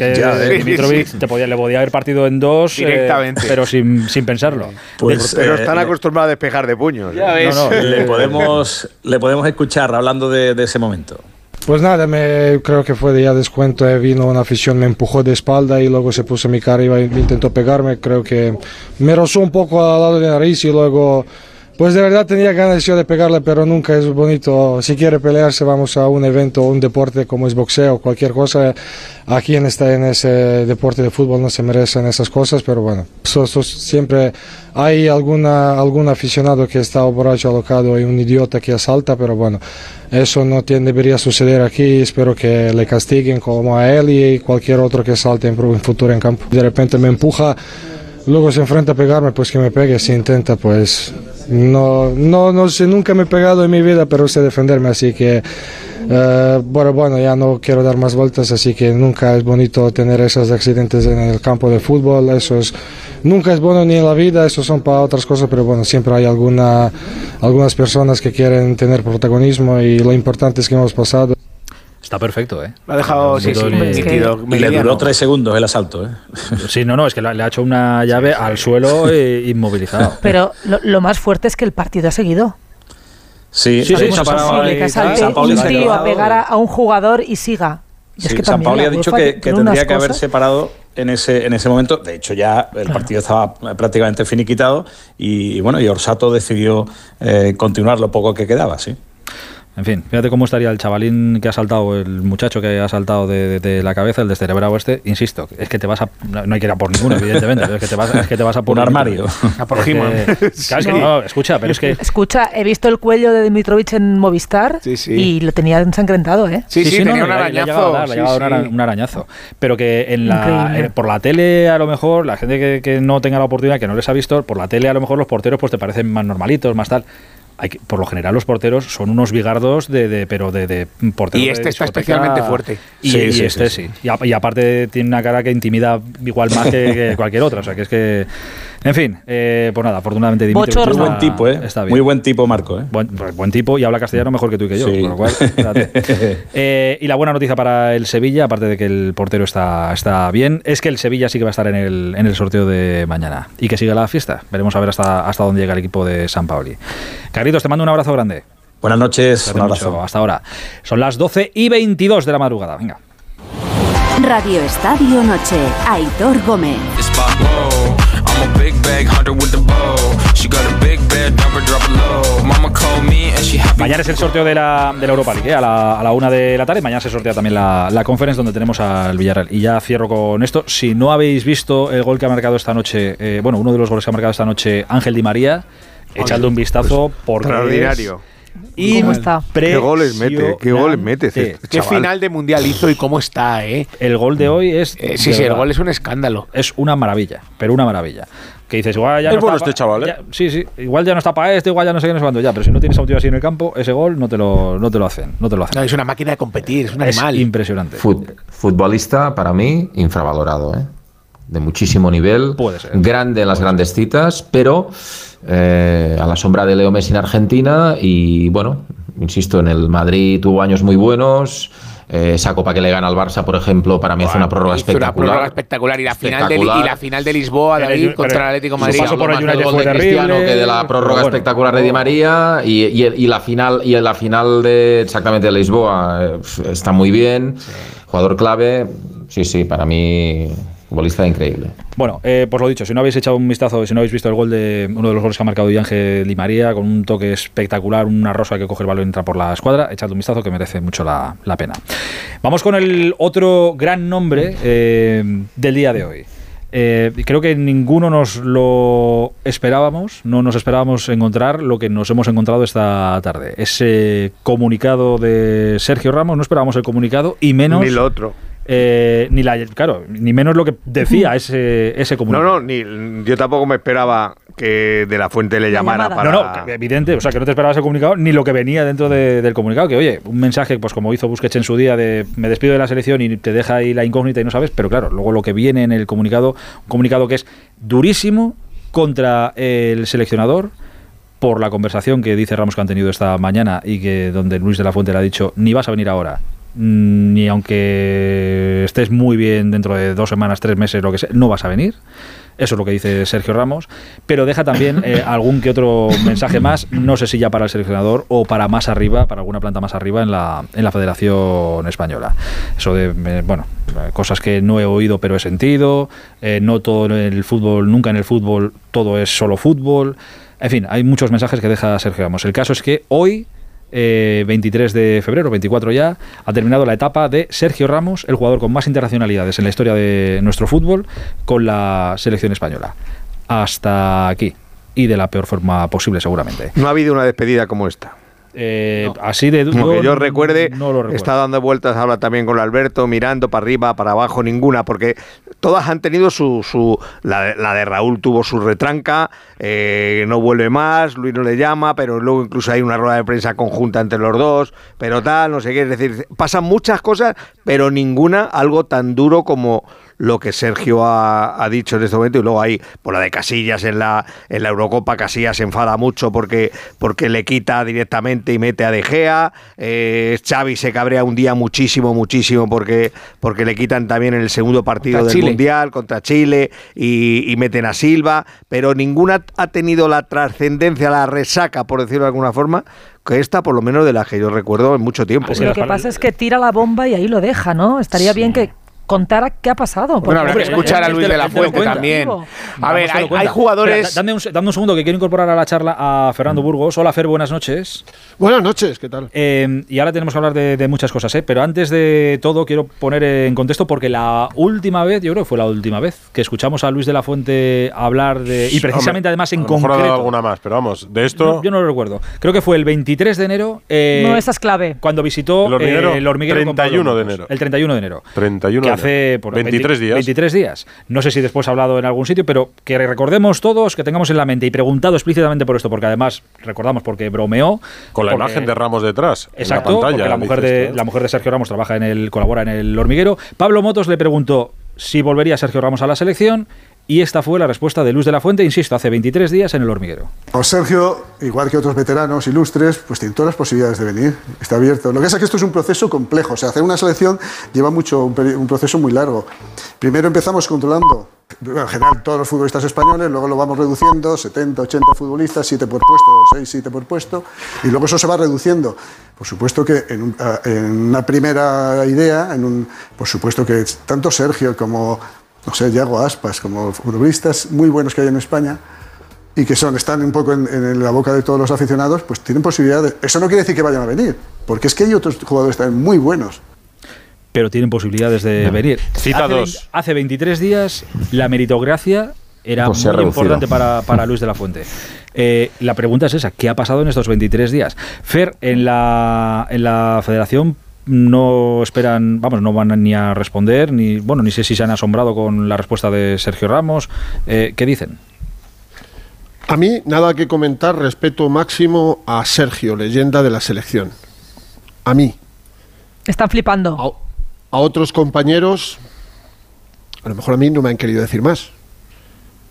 A otros compañeros, y cito a Miguel Ángel Lara del diario, del diario Marca, entre comillas, poco estilo se apunta desde la sede de la selección. Poco estilo. Perplejidad por la virulencia y la claridad con la que se señala a Luis de la Fuente. Yo aquí añado, eh, creo que no es solo a Luis de la Fuente, creo que el comunicado de Sergio Ramos va más arriba, eh, y de hecho eh, la federación puso entre Luis Rubiales y Luis de la Fuente puso a Albert Luque, salvo que me corrija alguno o salvo que sepa más, íntimo amigo de Sergio Ramos en su época de jugador con el que mantenía una relación extraordinaria. Claro, pero, pero lo que pasa, Eh, Fernando, a- es buen amigo, pero ¿dónde estaba Albert Luque antes? En el gabinete de presidencia, porque también Sí, es buen sí, amigo de claro. Rubiales. Entonces, Rubiales es, eh, en sus formas de actuar, civilino. Como hablamos estos días del Barça Gate, ¿cómo se compra un árbitro? Pues no se llama un árbitro, porque el árbitro puede denunciarlo. Rubiales no le habrá dicho de la fuente esto o lo otro, pero Rubiales tiene un intermediario que sabe bien lo que piensa el presidente. Y en estas conversaciones con el seleccionador ha tenido que ver Albert Luque, por supuesto. Sí, que sí, no, no, que por eso pongo el nombre, si no, no lo pondría, evidentemente. Es la primera vez en la historia de la selección que se pone a una persona, un cargo, no director de la, de la selección, de, de, de todas las, director deportivo, no, director de la selección. O sea, es el hombre, dicho entre comillas o sin comillas, que va a fiscalizar a Luis de la Fuente en todos los asuntos. En todos los asuntos. Y que, por supuesto, va a tener voz y voto en convocatorias y en decisiones. Porque va a trabajar Pero esto ya, codo esto ya- con codo con él. Esto ya, esto ya es noticia. Yo creía que la. Y yo cuando se lo pregunté, creo que me lo dijo. Yo, la, la lista la hace el seleccionador y las decisiones las toma Sí. el seleccionador. Claro, una persona que tiene por encima. Debe ser así. Claro. Me sorprende mucho. eh, eh, sa- bueno, nos lo, Fer nos lo dijo. Y cuando llegó Luis de la Fuente al cargo, dijo que tenía pendiente unas llamadas y que iba a hacer llamadas a jugadores que Sí. eran importantes en la, en la selección y que entre ellos, por supuesto, selección. estaba Sergio Ramos. Esa llamada se ha producido. A mí lo que me sorprende es el contenido de esa llamada, según lo que cuenta Sergio Ramos. De, no vas a venir, eh, estés como estés. Por eso tiene que hablar, por eso tiene que hablar lo Claro. más urgente posible Luis de la Fuente. Y no dejar que esto crezca más. Sí, sí. Es Eh, verdad. eh, exacto, es que, mira, no, es, es que además, eh, perdona David, es que además Sergio, eh, aparte de, de las indirectas que son terribles, terribles hacia, hacia el presidente Luis Rubiales y hacia la cúpula de la, de la federación, porque es así. O sea, eh, Luis de la Fuente lleva eh, dos meses en la, en, la, en la federación, en la selección como seleccionador. No ha hecho una lista. Eh, no sé si se le pasaba por la cabeza convocar o no, o, no convocar a, a Sergio Ramos. Lo ha dicho hace Pero que 23 Sergio- días. Sí, no, pero, pero escucha, pero eh, también ha, ha- ha pensado en Yago Aspas y a lo mejor no le lleva tampoco. No, a Yago Aspas O no lo ha llamado, por ejemplo. Pero porque no, genera el mismo debate. pero- Hay no, futbolistas que su presencia o no mira, generan un debate mira, nacional y Sergio Ramos es uno de esos. A falta de saber, yo quiero decir varias cosas. Mira, a falta de saber más datos, porque efectivamente, como decía Fernando, falta, falta escuchar lo que diga el seleccionador en la rueda de prensa, en la primera convocatoria que haya. Eh, estamos de acuerdo en que Sergio Ramos es una gran leyenda del fútbol español. Entonces, eh, si, si tú, eh, yo creo que podía hacer dos cosas eh, de la fuente con Sergio Ramos. Una, no llamarle y hacer la lista que correspondiera en su momento. Y oye, si al final mm, se van sucediendo convocatorias y Sergio Ramos no va a la selección, pues al final Sergio Ramos lo que deberá pensar es que el seleccionador cree que hay otros que están mejor y aquí puede ¿Qué es lo que tenía que haber hecho? Pero ¿Qué si- es lo que tenía que haber pero hecho? si des- Y es, y es lo que pedía, por cierto, el entorno de Ramos, René Sí, Ramos, que ha puesto claro. un tuit hace un rato, es lo que pedía. Claro. Que no, dice, Claro. no, era, no era ir ahora en esta convocatoria, era por lo menos mantener el sueño de poder seguir yendo en algún momento. Pero, lo que decía. pero escucha una cosa, Aitor. Si decides llamarle, porque Sergio Ramos, y yo creo que en el fondo puede haber la sensación de decir, bueno, voy a llamar a Sergio Ramos, coño, porque Sergio Ramos, ¿no? Y quizá otro no se merezca una llamada, pero Sergio Ramos igual se la merece. Pero si le llamas, eh, oye, lo que en ningún caso puedes decirle es, si la decisión es que de momento no vaya, es que no va a ir aunque esté bien en el terreno de juego, Pero- porque pero de verdad, David, como va- Ramos, que ha párate ganado ahí, lo que ha párate ganado. ahí, espera, espera, espera, párate ahí, termino, por termino, favor. Fer, termino, pero Fer. párate ahí, Eh, pero párate ahí un momento, por favor. ¿Tú crees que Luis de la Fuente, conociéndole, le va a decir eso? De no me cabe en la cabeza. Yo- Claro, no me, o me sea, cabe en la digo- cabeza. Sí, pero digo que si es verdad, que si es verdad lo que dice Ramos en su carta, o sea, yo no creo que Ramos haya podido inventar una cosa como esta, Es ¿no? Porque a si mí no, eso luego tampoco- tendrá que argumentarlo. eso tampoco Pero me cabe en la cabeza. Que no va a contar Claro, conmigo independientemente esto, del nivel que pueda de la mostrar. Es un error de la fuente, ¿no? Porque tú a Ramos, o sea, un jugador, no a Ramos, a cualquier jugador que sea leyenda y que con 34 35 años está dando el tono, el nivel y tal, y que se ha cuidado mucho, mm, lo último que le puedes decir es que no vendrá a la selección con la que ha ganado dos Eurocopas y un Mundial, aunque esté bien en el campo. Aunque le metan en el once ideal de la Champions de la próxima. Habrá que escuchar a Luis de la eso es lo Fuente a ver si se lo ha dicho así o no, porque esto es la versión de Sergio la Ramos. Pues ya está, pues estamos hablando de eso. Pero si es así, me sorprende, de verdad, me sorprende. Claro, y a mí y a todos, porque decía Ortego, es que no hay ningún caso en la historia de la selección. ¿Hay algún caso en la historia de la selección donde un seleccionador llame a un jugador con 36 años? Di María tiene 35. ¿Habéis, ha- habéis hablado, loas de Di María, que va a volver con Scaloni a la selección? 35. Que, que hayas llamado a un jugador del calibre de Sergio, o sin calibre, me da igual, a un jugador le haya dicho, mira, chico, tú no vas a volver aquí no vas a volver aquí para que lo sepas y para que evitemos el problema. ¿Hay algún caso de este tipo? Yo no estoy defendiendo a nadie, ¿eh? ni estoy atacando a nadie. Yo creo que hay otras cosas que no sabemos y que al Seguro, pobre Luis muchas. de la Fuente se, lo- se la está teniendo que comer. Estoy convencidísimo. de Pero, eso. pero te refieres, a, te en refieres a que le han dicho, días, ¿no? le han hecho saber No, no, o no, le han no. trasladado. No, no, yo te digo que yo he puesto un nombre encima de la mesa. El de Albert que era Luque. el- el- el- y es el, el- el que fiscaliza ahora mismo y el que dirige a Luis de la Pues en- Fuente. entonces- Es su jefe. Empieza- su empieza jefe. mal Luis de la Fuente, entonces Claro, concluimos, Claro, entonces entonces concluimos en lo que dijimos, claro, cuando lo nombraron, que es un obediente y leal trabajador federativo. Bueno, Le pero, dice, pero eso sí que lo así. tienen que aclarar inmediatamente. Es decir, ahora mismo la Federación Española de Fútbol tiene que explicar si tiene total independencia Luis de la Fuente para hacer las listas y para convocar a los jugadores o tiene que pasarle esa lista a Albert Luque y Albert Luque le puede decir, no, pero es que este eso- sí. Eso no, bueno, frase- pero es que eso ya es que eso no puede ser así porque es que eso ya es sería que- el, el- vamos, el, aca- el acaboso, o sea, quiero decir. Pero es que la frase textual, la tengo aquí delante, es que, eh, la carta. La frase textual de la carta de Sergio Ramos es: Hoy he recibido la llamada del actual seleccionador, sí, del sí. seleccionador, no de además, que me ha comunicado que no cuenta ni va a contar conmigo independientemente del nivel que pueda mostrar. Por tanto, entiendo que esta frase textual es la que le ha trasladado Luis de la Fuente, que es el seleccionador, a Sergio Ramos. Entonces, eh, aquí la figura de, de Luque, me imagino que no tiene nada que ver, porque es un seleccionador el que llama a un futbolista y le dice textualmente esto, oye, que no vas a venir aunque te salgas en el PSG. Dime, ¿no? Susana. ¿Y cuánto hace, dices, que, que contó esto? Bueno, que dijo 31 de enero. 31 de enero, 23 días. Claro, 24. es que escuchando eso se lo podría haber ahorrado. Lo que dijo y también las risitas que, que- que tuvo en el programa, porque peca un poco ahí de la fuente de Pardillo, sabiendo que Pablo Motos, además de la mujer que es Pilar Rubio, es íntimo amigo de Ramos, que le va a preguntar. Sabiendo eso, no sé, o sea, hay que entender al seleccionador que piensa que quizá hay otros mejores o más jóvenes. En lo deportivo Claro, yo creo claro. que no nos Bueno, lo ha podido pensar durante Claro, este mes, ¿no? Lo ha podido madurar a ver si, si le quería tiene la misma opinión que tenía Luis Enrique, Sí. que se le mató por eso, No, por cierto. En eso no nos pondremos de acuerdo. No, Luis lo que Enrique extraña es la cosas, nebulosa que queda ahí, ¿no? ¿Pero en qué mes? Pero son- si, si en la presentación en noviembre le preguntaron dos veces. Creo que la primera pregunta de la rueda de prensa en la federación, en el Salón Luis Aragonés, ya iba sobre Ramos. ¿La primera o la segunda? Claro, porque es un debate nacional. Y ya respondió Pero- esto. Y, y estamos pero- remontándonos al 31. Pero es que tú también le preguntaste en Radio Estadio Noche por la posibilidad de llamar a jugadores y tal. Y de repente lo cambia ahora. Sea, hay, ¿qué ha hay- pasado Iba a en decir- estos- que- hay que varias cosas- No iba a decir que no contaba con Ramos. hay varias cosas y hay muchas que Bueno, podría no decir nada. y hay muchas que todas O son decir nada, que claro. todas son compatibles. Quiero decir que aunque aunque nos parezca una marcianada, pero ha podido decidir No. en este mes que Claro. no tal. Marciano nos parecía a Luis Enrique y, y al final era más listo porque hacía una lista y el día de la rueda de prensa decía, yo de los que no están no hablo. Y ya Hay- está. hay- Bueno, pero a Luis Enrique le falló. Con Luis Enrique dejó de ir por otra cosa. Luis Enrique se sentaba en una sala de prensa y decía, yo de los que no están no hablo. Bueno, pero de Luis Enrique es otra Luis Enrique, Claro, ya no está, Luis pero- Luis Enrique ya no está. Luis Pues Enrique este ya tiene un pollo, Pero él pierde su dado la condición primera en la selección, su condición Ya de no intocable y de capitán la pierde porque le falla a su seleccionador en Pero que es todo, es todo compatible que Luis de la Fuente, y aparte yo creo que lo aplaudimos todos cuando dijo, oye, tengo unas llamadas que hacer con jugadores importantes. Y digo, joder, pues es normal, el seleccionador nacional quiere hablar con jugadores Vale. importantes. Perfecto, hasta ahí, sensacional. ¿Cómo ha ido el tono de la llamada? Si nos fiamos de lo de Sergio Ramos, que, que como no me voy a fiar de lo de Sergio Ramos, joder, no creo que mienta o se invente Claro. Que lo habrá muchos matices Eso- que habrá que conocer. Pues, Por eh, ejemplo, lo eh, de la meritocracia Aitor, que repitió mucho de- Luis te de va la decir que le- Te va a decir lo que ha dicho David. Exactamente eso. Te va a decir, va a decir.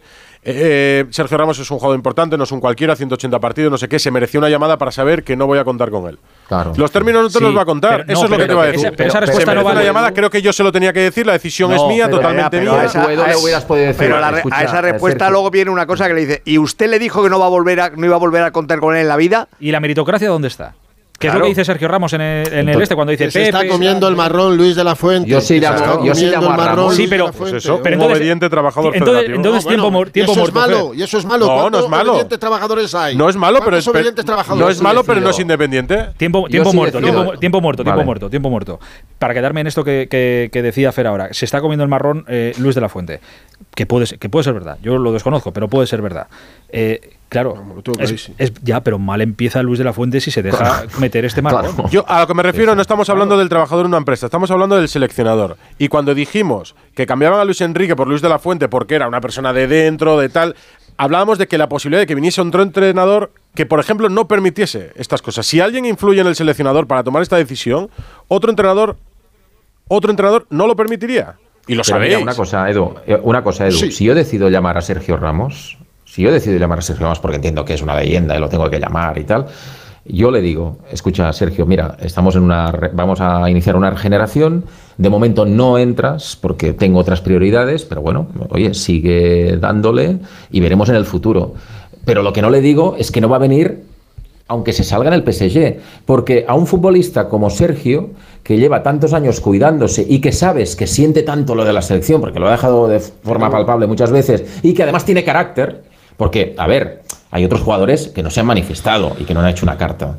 Y hombre, hoy la carta de Ramos... Ya- no, y había dura. otros que sí. Dura. eh, David, había otros. Busquets anuncia que deja Que la no es- selección. que- pero que Ramos. No es regeneración. Pues claro, tienes que un no problema. regeneración. No, que lo es que sea, lo que sea, lo que sea, No, pero no, no le no, voy- no, sí. no, no, porque se está hablando de regeneración y os quiero recordar que si Sergio Busquets no, se hubiera retirado, Sergio Bu- Busquets viene en marzo.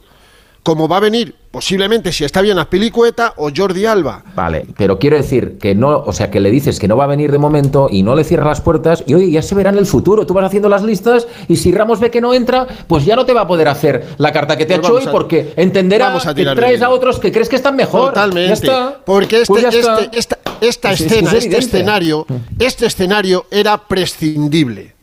Totalmente. Total. Este Es- esa es la clave. Totalmente de acuerdo. Totalmente. Este, Claro. este escenario era prescindible.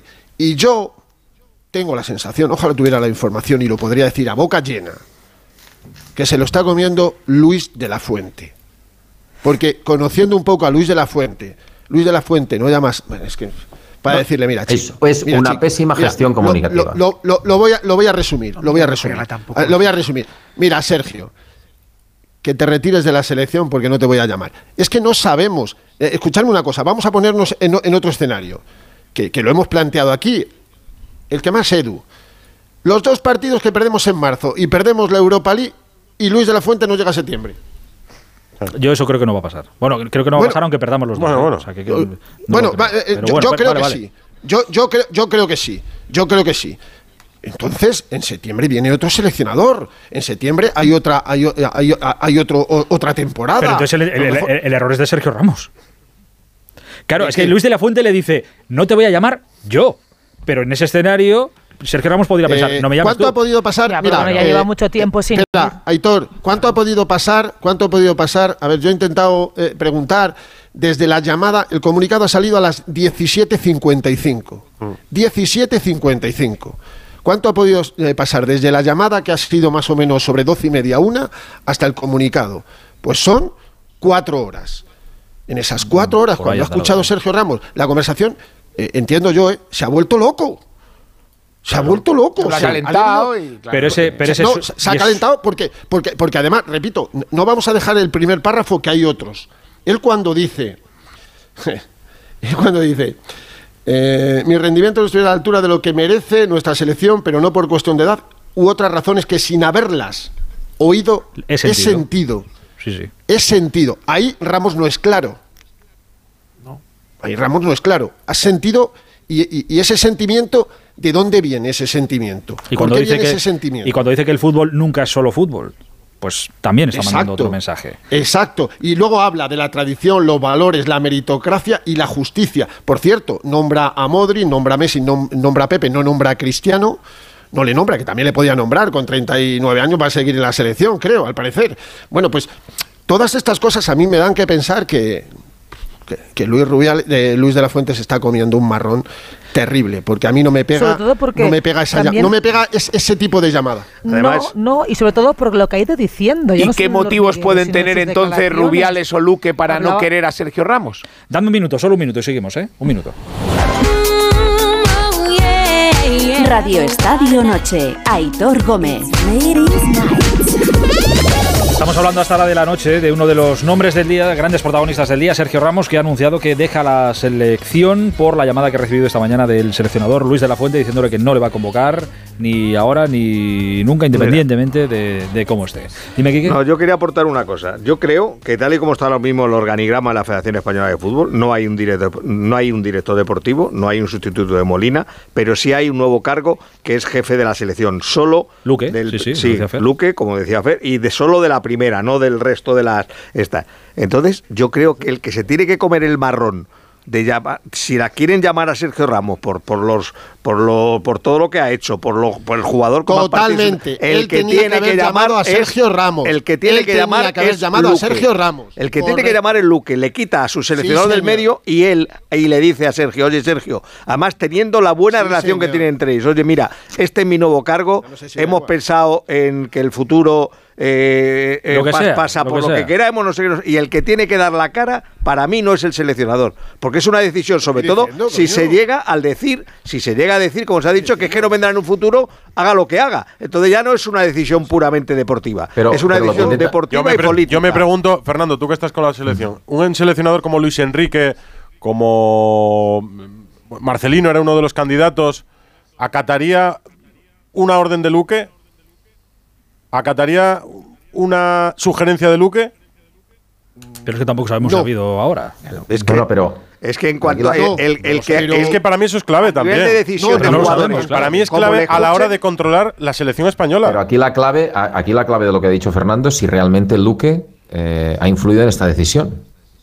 ha influido en la si es decisión. verdad, porque si es verdad que ha influido, influido en la decisión, David. pues si ha influido en esta decisión. si ha influido en la decisión, David, es porque se lo ha dicho la Rubiales. etapa de Luis de la Fuente como seleccionador. Yo te puedo Exacto. decir de que, claro, que la-. Empieza fatal. en la federación se han visto horrible, en la federación horrible. se han visto partidos del Cuando- PSG, por eso digo que qué ha pasado estos días, qué conversación ha habido estos días para que la decisión Cuando- cambie, porque a que Sergio Ramos que- como al resto de jugadores se le hacen seguimientos. Porque Edu, si yo veo un seleccionador que debuta y yo soy jugador de la selección española y veo que a Ramos le hacen es decir, que decide otro por de la fuente o que influye otro por de la fuente, te digo una cosa, yo mm, miro de la fuente con otros ojos. Bueno, pero vamos a esperar O sea, a escuchar a Luis de la Fuente, ¿no? claro, Porque claro, estamos ninguneando pero a Luis de la Fuente. psico- No, no. Mira, y Luis de la Fuente tiene su no, no, estamos hablando- estamos psico hablando- condicional. A ver, a ver, a ver, que no- Pero que no esto no es lo que estamos diciendo es Que no algunos pensamos que el No que tenía nada. que haber hecho la llamada Es Luque, era, Luis, es era Luque. Luque. Yo pienso. Ahora, Por favor, pero es eh, una cosa mía. absoluto. Pero, Pero, es que lo mismo, Casillas, mira. ¿quién- pero Casillas, ¿quién fue a verlo a Oporto?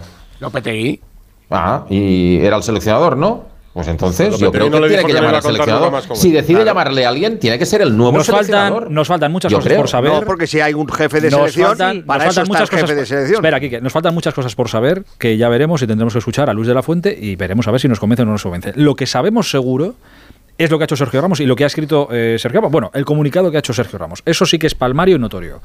Igual que decimos una cosa, yo creo que también es compatible la otra. Yo creo que Sergio Ramos, eh, con el cabreo que tenía esta mañana, el calentón que se pega esta mañana, con cuatro horas de diferencia que saca el comunicado o lo que sea después de la conversación, se equivoca también gravemente haciendo este, este comunicado. Que tu despedida de esta manera se vaya a recordar por esta, Absolutamente. por Sí, esta pataleta, puñetazos y no sé qué contra el seleccionador, contra la federación. Bueno, no sé bueno, qué. puñetazos y pataletas. No, bueno, me- me- es, me un refiero- duro, es un duro comunicado, es crítico, pero tampoco. Si tú eres capitán. y Dentro de quieres- diez- dentro de 10 años no te vas a acordar Si tú en ese Te vas a comunicado. de que ganó el Mundial y Edu, si tú, en ese, si tú eres el capitán y ese comunicado estás, diciendo que por tu trayectoria, por lo que has sido, lo que representas, que es verdad y nadie te lo quita, estás diciendo que mereces un trato diferente, tú tienes que significar también que eres capitán para otras cosas. te acuerdas Y por más cabreos, la las Pero tú te- decisiones. ¿Tú te acuerdas de, las raj- de las- las cabreos Edu, las de Xavi, de decisiones. Villa? ¿Tú te acuerdas de esos cabreos? Las decisiones. Bosque, ¿a que no? Sí, las pero- sí, sí, decisiones. pero ninguno se acatan. Ninguno lo, lo llevaron a un papel. Es decir, cuando Xavi se mosquea porque no juega el partido, no lo lleva a un comunicado ni tal y cual. Cuando Iker se mosquea porque le quitan en la Eurocopa y juega de Gea y echan cara a Vicente que no se lo ha dicho a la cara, no sé, no sé cuánto, no hace ningún comunicado.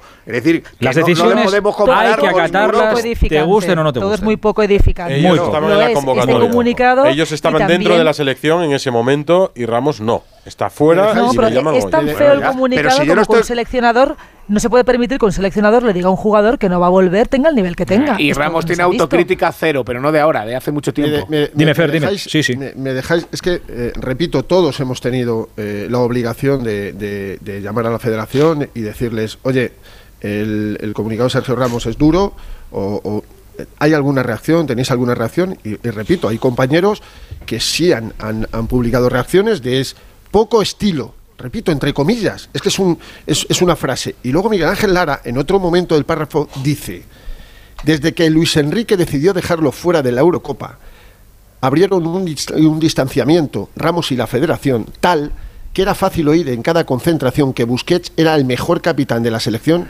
en los últimos años. Que esto no es una cuestión solo deportiva. Estoy convencido. Seguro. No, no, y Ramos lo sabe porque No, lo, lo dice en el seguro. Fernando, seguro, seguro. pero, eso pero- no duda. Estamos hablando de, de- de- de ya, entonces, un caso diferente a otros. claro. No es una cuestión deportiva. A Sergio Ramos no le querían ver por las rozas. No le querían ver por O sea, las que rozas. a Busquets le llamarían este como esté y a este no. Exacto. Ah, por ¿No? cierto, quien decidió que no continuara Luis Enrique fueron Rubiales y Luque. Sí. ¿Vale? Luque cuando todavía no No, había... no era, era, estaba Molina todavía No en el. Iba a ser, iba Iba a ser, ser. pero no era. sí. Bueno, Iba a ser. Luque, Luque lo dejó claro en más de una entrevista. No, Pues y, y y además. Rubiales lo quiso dejar claro, que era una decisión suya. Sí, suya y del, y del nuevo director de la Sí. selección. El que tenía que Sí. aguantar al seleccionador Pero- o el que tenía que dirigir al seleccionador. Me refiero de más a- o de turno o de tal. Me refiero Pero- mucho pero- más a que se habló de la posibilidad de que Luis Enrique no siguiese y tal. Y Luis Enrique se llegó a plantear seguir, incluso hasta este verano. Y Rubiales quiso dejar claro en todo momento que era una decisión de la federación y un cambio de ciclo. Pero una cosa es que Luque sea clave para definir un cambio de ciclo cuando el otro seleccionador ya no está, porque lo has echado y viene otro, pero una vez llega el otro, quien tiene que tomar las decisiones deportivas para mí es el seleccionador. Es clave la, de- es- Eso pero es- es eso clave es la designación. Es clave la elección, David. Es clave en David, esto. Oye, chicos, chicos, que hay, que hay gente que en los clubes también toman decisiones al margen de los entrenadores. ¿eh? Claro. No seamos ingenuos, ¿eh? Sí. No seamos Sí, pero- ingenuos, ¿eh?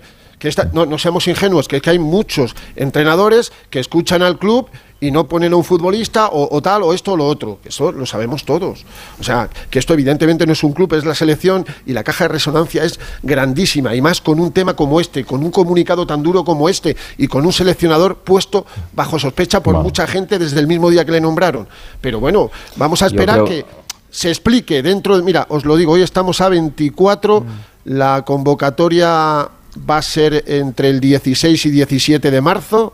En unos días va a dar la prelista, y, y ya sabéis lo que es la prelista. Eh, la prelista se, se filtra eh, llamando a los clubes. la de Pues Luque. Nos han, llamado, nos, nos han llamado a tres, nos han llamado a cuatro, y ya va, va- va- surdiendo, pues mira la prelista, y, y llamas al PSG, ¿no? llamas a Luis Campos, si tenéis alguna relación con Luis Campos. Oye, ¿a quién han llamado? Pues a Fabián, a Carlos Soler y a Bernat. Ah, Sergio no, pues ya está ahí la movida. Entonces, no sé si han querido evitar todo esto, pero creo que uno no, ha- no han estado bien y, los, y el otro creo que se ha pasado de derrapada a tres pueblos con el calentón que tenía cuando ha escuchado la conversación de Luis de la Fuente. Claro, pero como capitán que eres, por eso digo que con ese calentón y ese cabreo que tienes que tener en ese momento, eh, con razón o sin razón, pero tienes que tener la paciencia, la calma. Pero hablábamos de Busquets. Él tuvo la oportunidad de ser Busquets.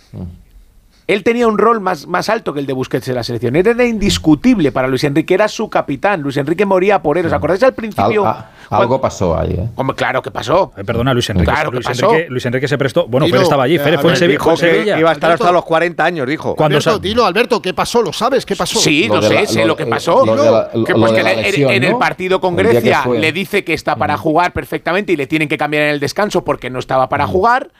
Contra Georgia, que era el partido en el que España se jugaba la vida, no puede Porque jugar. quería cumplir el récord, ¿no? Y, y- y después Eso- contra eso. Kosovo, Pero- contra Kosovo en el tercer partido le pide que no es titular, pero que le ponga un poquito para sumar a una Y internacional. ahí es donde Luis Enrique se hace cómplice. Y a raíz Claro, se hace cómplice, pero luego Luis Enrique cuando reflexiona todo eso dice, a ver, a- además me ha puesto a los pies de los caballos y mi capitán se ha preocupado más de él, de su internacionalidad y de su estado que del grupo. Eso en y le pone momento- la cruz y no lo llama más. Eso en ningún momento lo, lo transmite así el entorno de Luis Enrique. Pero también Nunca, coincide, también nunca, en ningún coincide. momento. Eso es lo que en pasó. ningún momento. No. En ningún, no, y ahí pasan más cosas. No, no, Bueno, pasan más cosas, no no, no, bueno, una, les- lesión de Ramos que lo tiene año y pico Espera, fuera. espera, que Es-. Exactamente, en tantas cosas. Claro. No, es que aquel día, aquel día cuando va a jugar contra Grecia en Granada, tal y que cual, Luis Enrique convoca a Sergio Ramos. ¿Sabes, Alberto, cuál era el partido anterior a, a comenzar la convocatoria? ¿Sabes cuál era? El anterior a Grecia. ¿Cuál era? Sí, el de antes de, de- de Grecia. El partido de Liga del Madrid era Vigo. Y Sergio Ramos no va. No va Sergio Ramos. Y esa semana antes del partido Claro, contra no va porque está, pues está tocado. y, y entonces tú le tienes en la concentración y no le echas para atrás. No le echó, le puso. bueno, no, vale, si yo ¿quién no digo que? Luis Enrique no fuera Escucha, corresponsable. que no entrenó dos días antes de ese partido, Ya, que pero- solo entrenó, que solo entrenó en los Cármenes. Si tú le ves que no está bien, ¿para qué le pones? Bueno, pero le puso y le quitó en el descanso. Eso es un- que ¿Para qué le pones? Claro, es que no le tenía que haber puesto, le dijera lo que le dijera a él. No, Claro, no, no le tenía que haber convocado. Si yo no estoy excusando le- a Luis Enrique, no, Fernando. No, le- no, sí, parece, no lo tenía que haber convocado. yo, no estoy, tenía que yo, haber yo no convocado. estoy excusando a Luis Enrique. Porque, porque, porque se hicieron muchas cosas. Pero eso le sentó mal a Luis Enrique. No, No. pero que escucha, Yo creo- mira, que se hicieron muchas cosas que quiso Sergio Ramos, muchísimas en la, en la etapa Luis Enrique, porque Luis Enrique moría por él, lo acaba de recordar Ortego. En una rueda de prensa dijo, yo a este tío le veo Claro. hasta los 40 años, se ha quedado en Hasta 30 que él quiera. Hasta que él quiera, si moría por Por él. 40 Si era su capitán, era su, Luis, su En- defendido. Luis Enrique, ni, ni en nadie del equipo de Luis Enrique habló mal de Ramos en todo ese periodo. Lo que sí coincide es una lesión de Ramos que lo tiene apartado, entre otras cosas, del PSG. Si es que no sabíamos si íbamos a volver a Ramos jugando al fútbol a primer nivel. No, y volvió mucho después. Y una vez que volvió, decidieron que ya tenían otro equipo y que no iban a meter a, a- a Sergio Ramos en la selección. Pero como no metió Vicente del Bosque a Raúl, pero no hubo un, un cataclismo como este, de una llamada, no se produjo esa De llamada. hecho, a ver, Edu, me he ido, me he ido al día que Luis Enrique, me he ido al día que Luis Enrique dio la lista para la Eurocopa 2021. 24 de mayo.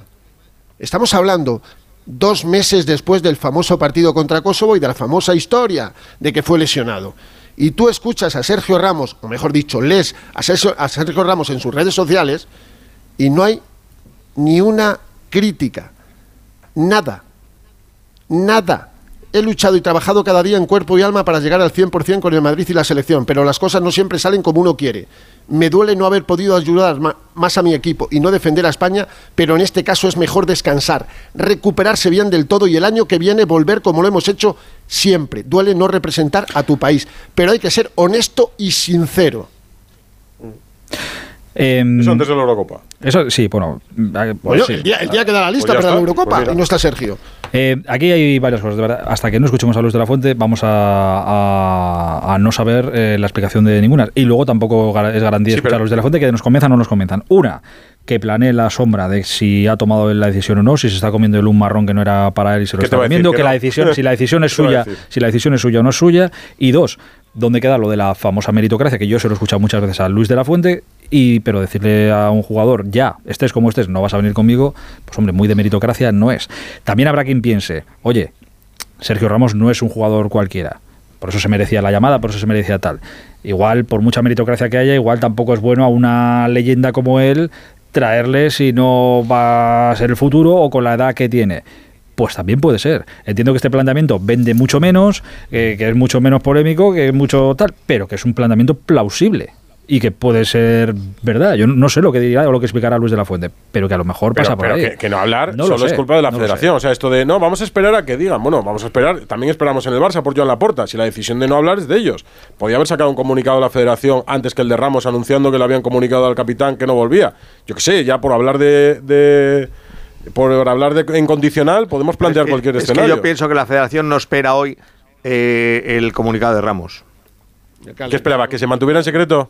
No, con comunicado no, no se iba a filtrar. La respuesta, la respuesta Pero de con Ramos. comunicado no, ¿cuánto crees que iba a tardar en publicar a alguien? ¿Tú de verdad, Edu, que, los- que lo esperabas este comunicado? No, el comunicado no. Pues eso es lo que Pues- te pues estoy eso, diciendo. joder, pues la No, pero federación tampoco, Edu. eso me No, diciendo pero lo que me refiero es cuánto. Pero vosotros pensabais, Fernando, que sin comunicado nadie iba a informar de que Ramos había recibido una Que llamada. sí, Edu, pero que no estás entendiendo, Artego, que Uy, nadie no. se esperaba la magnitud de La la respuesta. la- claro. La calentada O sea, que o sea, ha cogido. que- el comunicado sí, es que, vale. eh, pero- que fuera todo La tan calentada inmediato. viene también por el jiji jaja de todas estas entrevistas en la que decía siempre, Claro, sí, Pilar Rubio, ah, está aquí. Pilar. ¿Tenéis aquí a Pilar Rubio? ¿Tenéis aquí a Pilar? Exacto, No, eso es lo que pues, os estoy No, diciendo. Ramos y Yago Aspas y cualquiera puede venir y jiji jaja y qué tal Alberto y qué tal Enrique y tal, todo así y de repente la llamada. Cuando no, ya y no que se la llamada está muy bien porque él tiene que tener una deferencia con Sergio Ramos por todo lo que ha sido. A mí eso me parece muy bien, pero claro, luego la llamada, eh, si es como cuenta Ramos, hombre, pu- pues, pues te la podrías haber ahorrado, porque para decirle esto, ¿sabes? Le puedes decir que no sigue, por el motivo Mira, que quieras, escuchadme, pero... escuchadme una cosa, el, el comunicado, es verdad que, que yo lo veo eh, prácticamente al instante. Y luego Ramos borra algo de ese comunicado. Y, y lo, y lo que sale en sus redes sociales, sobre todo en Instagram, definitivo es a las 17.58. Y me cuenta un amigo, es que nadie ha podido hacer la captura de pantalla, que en el primer comunicado sí pone la llamada de Luis de la Fuente. Pero luego eso desaparece y pone del actual seleccionador. Bueno. No es un, cambio- no es un cambio muy significativo. Es, es lo mismo, Es ¿no? no pero citarle. No, no le quiere no nombrar. citarle, no, pero no le quiere nombrar. No le quiere nombrar. Eh, exacto, Sí, sí. pero de todas formas, mira, yo creo que de, una, de, un, de un gesto de buena voluntad de Luis de la Fuente es llamarle por todo lo que ha sido. eh, de ese gesto Bueno, de buena voluntad. o una llamada, como decían, como, como Hombre, decíamos al eso- principio. Eso, solo se puede hacer por buena voluntad. Es decir, si, si te llamo Por por, tener una referencia. para Que había buena voluntad. Referencia, nunca un claro. jefe te ha dicho, eh, llama a este y dile que hoy no, dile que hoy Dile sí, a este, dile- delegas no. la llamada. No, Pues, pero eh, si alguien me llama a mí, también. si alguien me llama a mí para decir que no voy a volver a trabajar y no sé qué, no sé cuánto, No. es en deferencia. Yo, más que un gesto de buena voluntad, entiendo que ha tenido, como decía Fernando y decías tú, que comerse el sapo. Que comerse el marrón. Bueno, pero sí, le- pero, eh, pero que eso, que la idea no sea suya. Es decir, no, es que yo pienso que tenía que haber llamado al otro, no él. Yo es lo que pienso. La que idea- tenía que haber llamado al otro porque entra verdad. dentro de su cargo. A ver, ¿quién llamó a Sena cuando dejó, cuando no le llamó Fernando del- Hierro. Pues ya está. Y, fi- y- y del Bosque no había tenido a Sena, ni Hierro había tenido a Sena. Y sin embargo, en, en- en- No sé, hay dos, yo- dos que le puedan llamar. El seleccionador nuevo, porque le jodió mucho dejarle fuera, o el director deportivo. Y entonces dijo el director deportivo, esa me la como yo porque soy director deportivo. Y yo le llamo y te digo, oye, mira, eh, Vicente siente mucho esto, ha estado dudando hasta última hora y al final hemos decidido por otros jugadores. Enrique, Pero ¿quién yo- lo hace? El director deportivo, que en este Tú has caso... estado, tú Enrique, eh, bueno, también Fernando y muchos de vosotros habéis estado mucho más cerca de la selección que yo, pero eh, sinceramente yo las grandes despedidas que recuerdo de la selección, recuerdo que fueron con charlas previas de los seleccionadores con esos futbolistas. Sinceramente. O sea, es que no me parece mal que llame el seleccionador. Es que el seleccionador hombre, empieza que una no, etapa ¿cómo me parece mal y que lo tiene- aplaudimos? y tiene, y tiene que pues eso marcar, estamos- y tiene que marcar territorio. David, digo, por Ahora, eso lo que digo me parece mal que pase a lo Ramos para decirle que no lo vas a contar pase. con él, Claro. aunque sea el mejor Por del eso PSG. digo que, de- claro, que- esto que no el tiene ningún sentido. la idea esto- puede ser buena. Está cualquiera. Claro, pero si estoy- estamos diciendo lo mismo, David. La idea puede ser Claro. buena. Yo te llamo por lo que ha significado, porque eres Claro, un jugador. la intención es buena, Pero la claro, si de repente la intención es buena, pero si de repente le dices y por muy bien que lo hagas no te vuelvo a llamar, ahí ya la, la buena intención ya Mm. dices, hostia, ¿eh, aquí qué pasa. Es que esa es la frase que tenemos que saber, gestión, porque sí. siempre vamos a esa frase, es la que tenemos que saber. Si la ha dicho así, Sí, sí. si tiene Si matices, la ha dicho si así no, es una mala gestión. Claro, si no, claro. pues ya nos la Sí, desmentirá el propio Luis es de la la frase Fuente, que ya acabamos No está. sé, siempre. no sé qué matices habrá tenido la llamada o no, no está presente en la llamada, evidentemente. Ahora, si Sergio Ramos ha ido para adelante con esto de esta manera y pone eso tal cual, Es que le han dicho así, ¿no? Claro, es que ahora tú date cuenta que Luis de la Fuente sale y vamos. dice que él no le ha dicho que en el futuro no le va a volver a llamar nunca, pase lo que pase. Si es que sale, si Luis de la Fuente saliera a decir eso, ya la que teníamos montada era la, vamos, la de Dios. eh, Esto era el, Lo que está claro es que esto genera un ambiente eh, negativo en la primera lista no y comparecencia del seleccionador. Pe- peor. Cuando debía ser una etapa no, estoy con Fernando. y con aire Peor, renovado. peor, estoy con Fernando. Mucho peor. Que si, Peor, que si mucho no hubiera peor. llamado a seleccionador en los próximos dos años. Sí, Mucho peor. sí, Y. Es verdad, porque y- habría debate, y pero no repito. Salvo que hayan tenido dificultades o problemas o tal, esto, lo otro, en los últimos mm, meses, Sergio Ramos y Albert Luque eran muy sí, sí, que amigos. sí, que sí, que sí.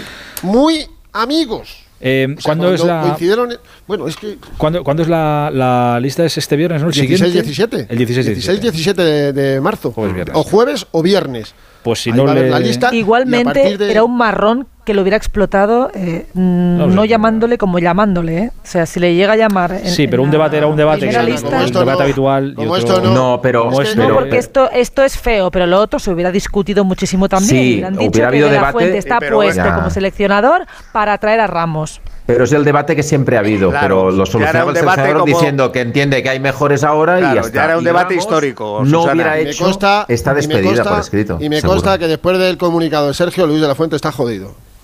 Seguro. Hombre, seguro, lógico. Seguro. Lógico. Es muy duro. Es muy duro. Lógico, Muy porque duro, habrá mucha gente que, le, que le, le esté diciendo ahora a Fernando lo que ha dicho Aitor al principio. Es que tú hace 23 días has dicho Sí. que todos tenían, podían ir, Con que los méritos. con que- jiji, claro, jaja, Entonces, con claro que todo. además conociendo a Luis de la Fuente, yo sé que esta noche está jodido. Todo mal Sí, y, perdón, y quedémonos por la con palabra. Y, te- y quedémonos con esa frase. No, porque- Todo lo de hoy era evitable. Todo esto era evitable y se podía haber hecho de otra Por las otra partes. manera. Por Por las las dos partes. dos partes. Por las dos partes. Porque por además supuesto. sabes peor ocurre, Por supuesto.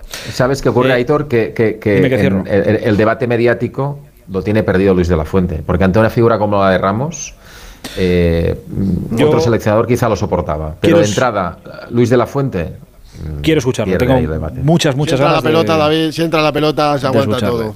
Bueno, eso sí, Eh, El balón. Fer, te mando un abrazo muy grande. Hablamos prontito. Otro. Cuídate Otro mucho. todos. Hasta ahora. David, Susana, Alberto, Quique, Edu, muchísimas gracias. eh. Un Muy beso buenas muy, noches. muy Buenas grande. noches, abrazos. Un beso a todos. Adiós, chao. Estadio Noche, Aitor Gómez.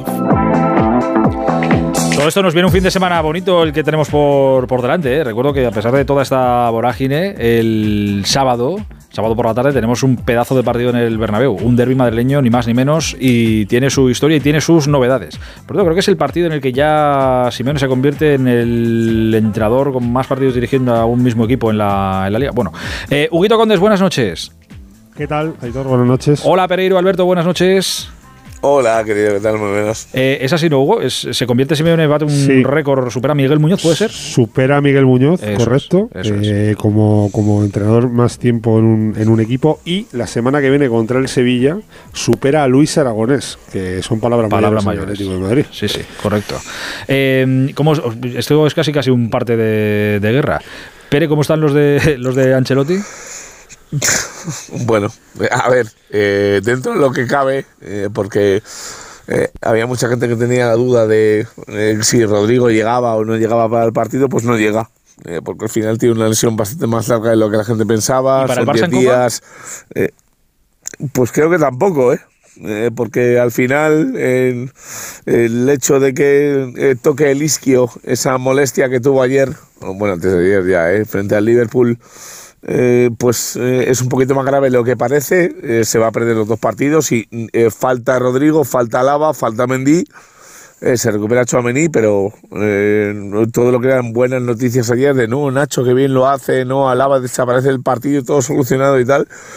Pues al final Alaba va a estar un mes de baja por la lesión en el, mes- en el isquio de la pierna derecha. Eh, Rodrigo 10 días y Chouameni vuelve, pero Mendy le quedan 15 días, así que eh, dos por uno el Madrid sale perdiendo. Eh, ¿Y en el Atleti, Huguito? Bueno, en el Atleti buenas noticias porque estábamos pendientes de dos futbolistas, tanto de Memphis como de Carrasco, que ayer no pudieron entrenar. Hoy han entrenado con toda normalidad. Hoy ha habido dos ausencias, que son la de Morata, que estaba indispuesto, y la de Contopia, que tenía dosificación de cargas. Yo creo que ninguno de estos dos futbolistas van a tener problemas para estar el sábado, aunque en principio ninguno de los dos yo creo que va a ser titular. Y el Atlético Madrid va a tener las bajas de Reguilón y de, Paul, que esas sí que están confirmadas. Eh, hoy quizá la novedad, Aitor, es mm, una cosa que ha probado Simeone que ha probado varias cosas durante la semana, pero a mí me resulta curioso que lo haya hecho hoy, que es jueves y que solo le queda un entrenamiento por delante, porque igual le está rodando la cabeza de verdad salir con eso, y es jugar arriba ni con Memphis, ni con Morata, ni con Correa. Jugar arriba con Grisman y con Marcos Llorente de segundo punta, como el Liverpool, ¿te acuerdas? Me lo creo, ¿eh? Es una maravilla, Marcos Llorente, que puede pasar del lateral derecho a, a delantero centro en un suspiro. Sí, sí. No, con, tal, con tal de no poner delanteros, me, Ha- me- ha no, probado me hoy. parece totalmente creíble. ha probado hoy con, con eso, con Griezmann y con Marco Llorente, porque eh, me, me contaban que Saúl está entrenando una barbaridad.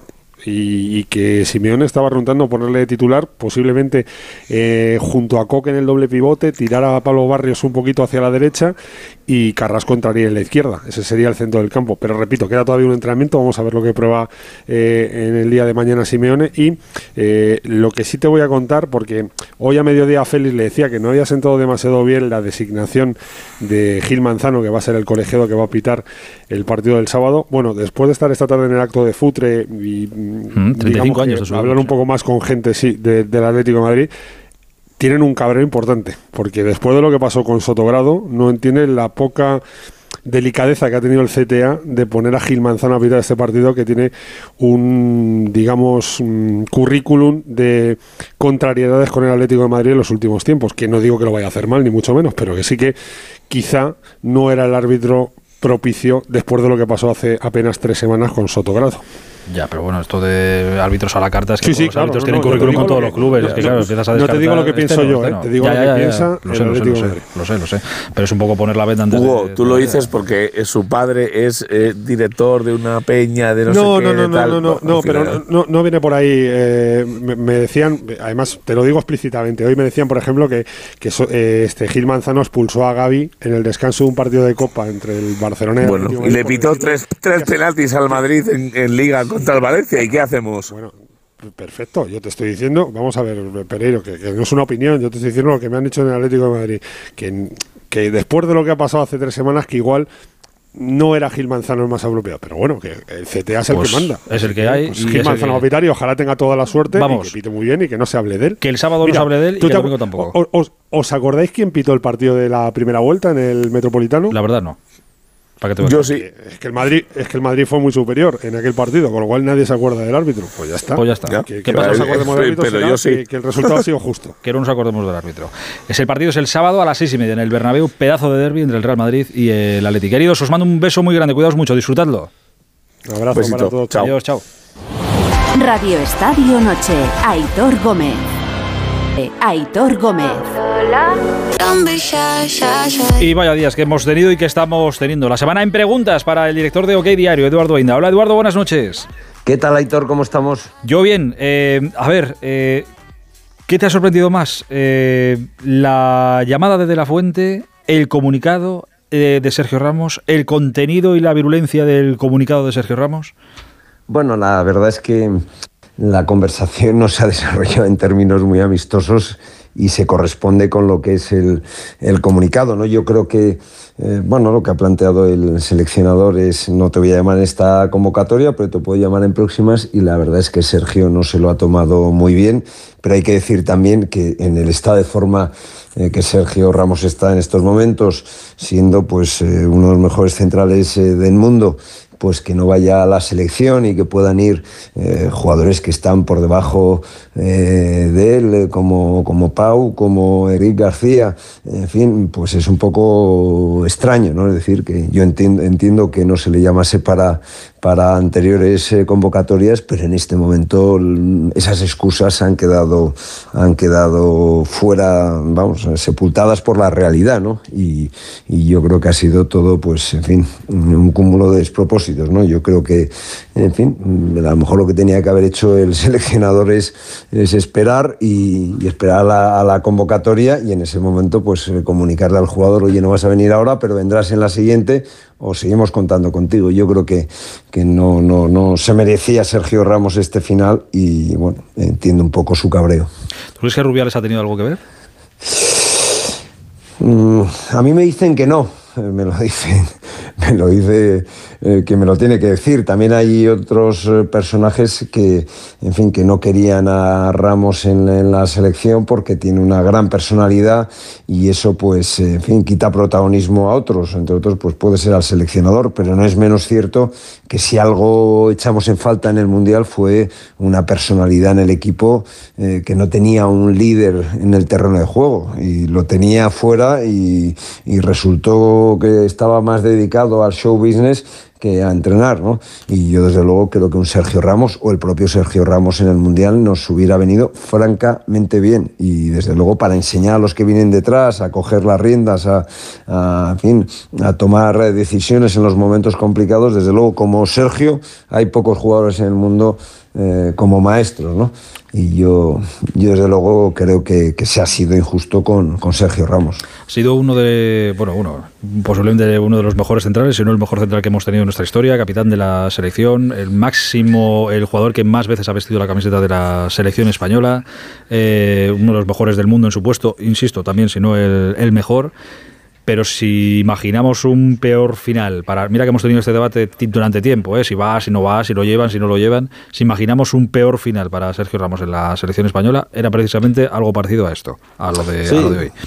De- Desde luego el fútbol español eh, no sabe despedir a sus grandes estrellas, cosas que sí hacen en, en Italia, en Inglaterra. En fin, otro día vimos el, el, el papel, el rol que jugó en el inicio del partido con un detalle impresionante hacia, la, hacia el Real Madrid, Kenny Dalglish, y, y eso, pues es- esa salida, ese final, pues que se ha otorgado en Inglaterra a Dalglish y a otros muchísimos jugadores, a Maldini en Italia y otros tantos, pues aquí no se tiene en cuenta. Y luego, hombre, cuando se dice, no, es que Sergio Ramos, la edad tiene 37 años, pero está en, en plenitud de forma. Todos los que lo daban por, por desahuciado les ha demostrado que no está desahuciado y he de recordar que en la selección italiana, pues eh, en fin, la Eurocopa de- del año antepasado la ganó Italia con dos jugadores de, de 35 y 37 años, me parece que tenían entonces, con, con Bonucci y con Chiellini, ¿no? Es decir, que no estás, no estás hablando de, de un disparate, ¿no? Y Maldini en Italia jugó en la selección hasta los 39 o 40, ¿no?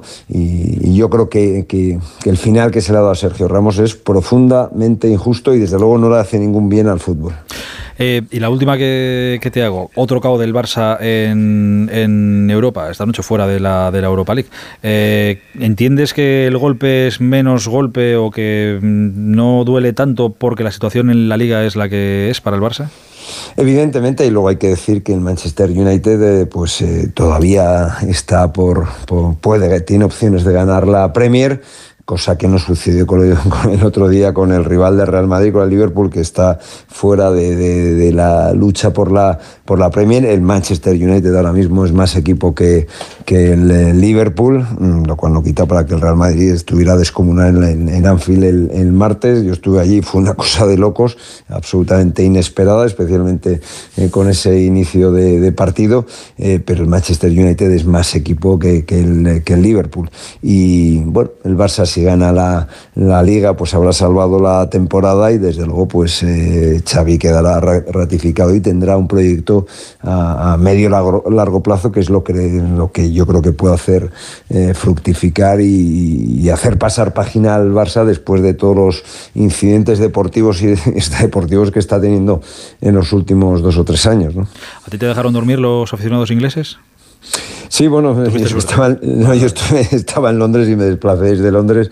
Tuviste suerte, entonces. Sí, sí, tuve suerte, pero eso es impresentable y la, y la UEFA debería tomar eh, medidas. He de decir que en el terreno de juego y después del partido la afición eh, eh, los de, los Diablos Rojos dio un, auténtico un auténtico recital de señorío, de comportamiento, de en fin, y cuando salías del partido después de haberles metido dos cinco, pues los tíos, en fin, te ponían el pulgar hacia arriba, te felicitaban y desde luego la deportividad que yo vi en Anfield y la despedida que tuvieron con el Real Madrid al terminar el, el, choque fue absolutamente impecable. Lo del día anterior, en la UEFA eso pues lo tiene que cortar. O sea, es que no, eso es impresentable.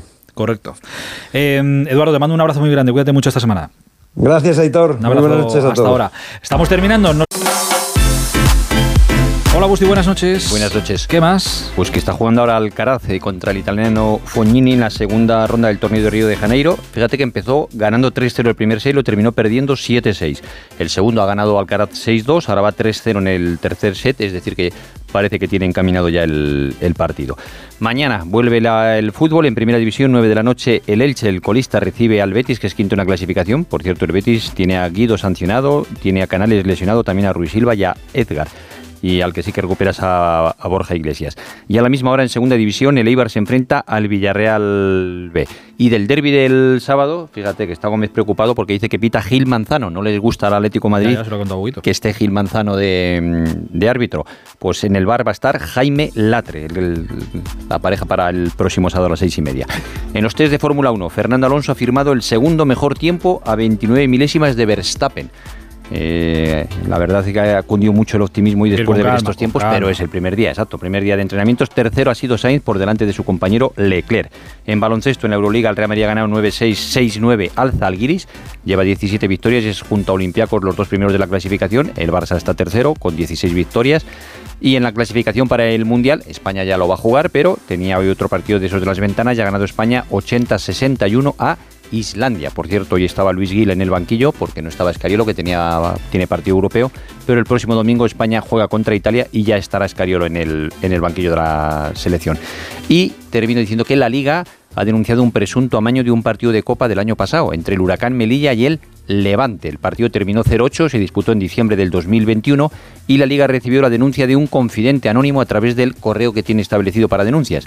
La investigación no tiene nada que ver con el Levante y se investiga una apuesta no hecha a través de Internet, sino una apuesta hecha en ventanilla, es decir, en un local de apuestas.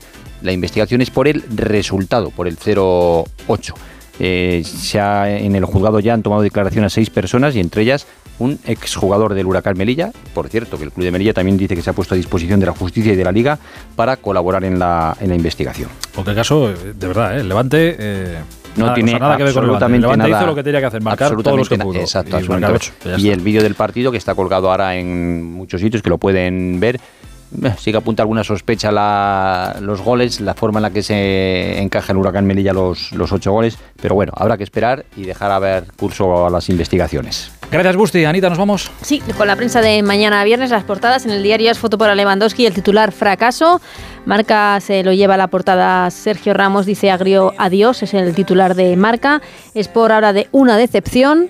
Mundo Deportivo Pesadilla en Europa, los eh, periódicos eh, catalanes y por último en relevo se hacen esta pregunta, ¿por qué el Barça de Xavi es incapaz de imponerse en Europa?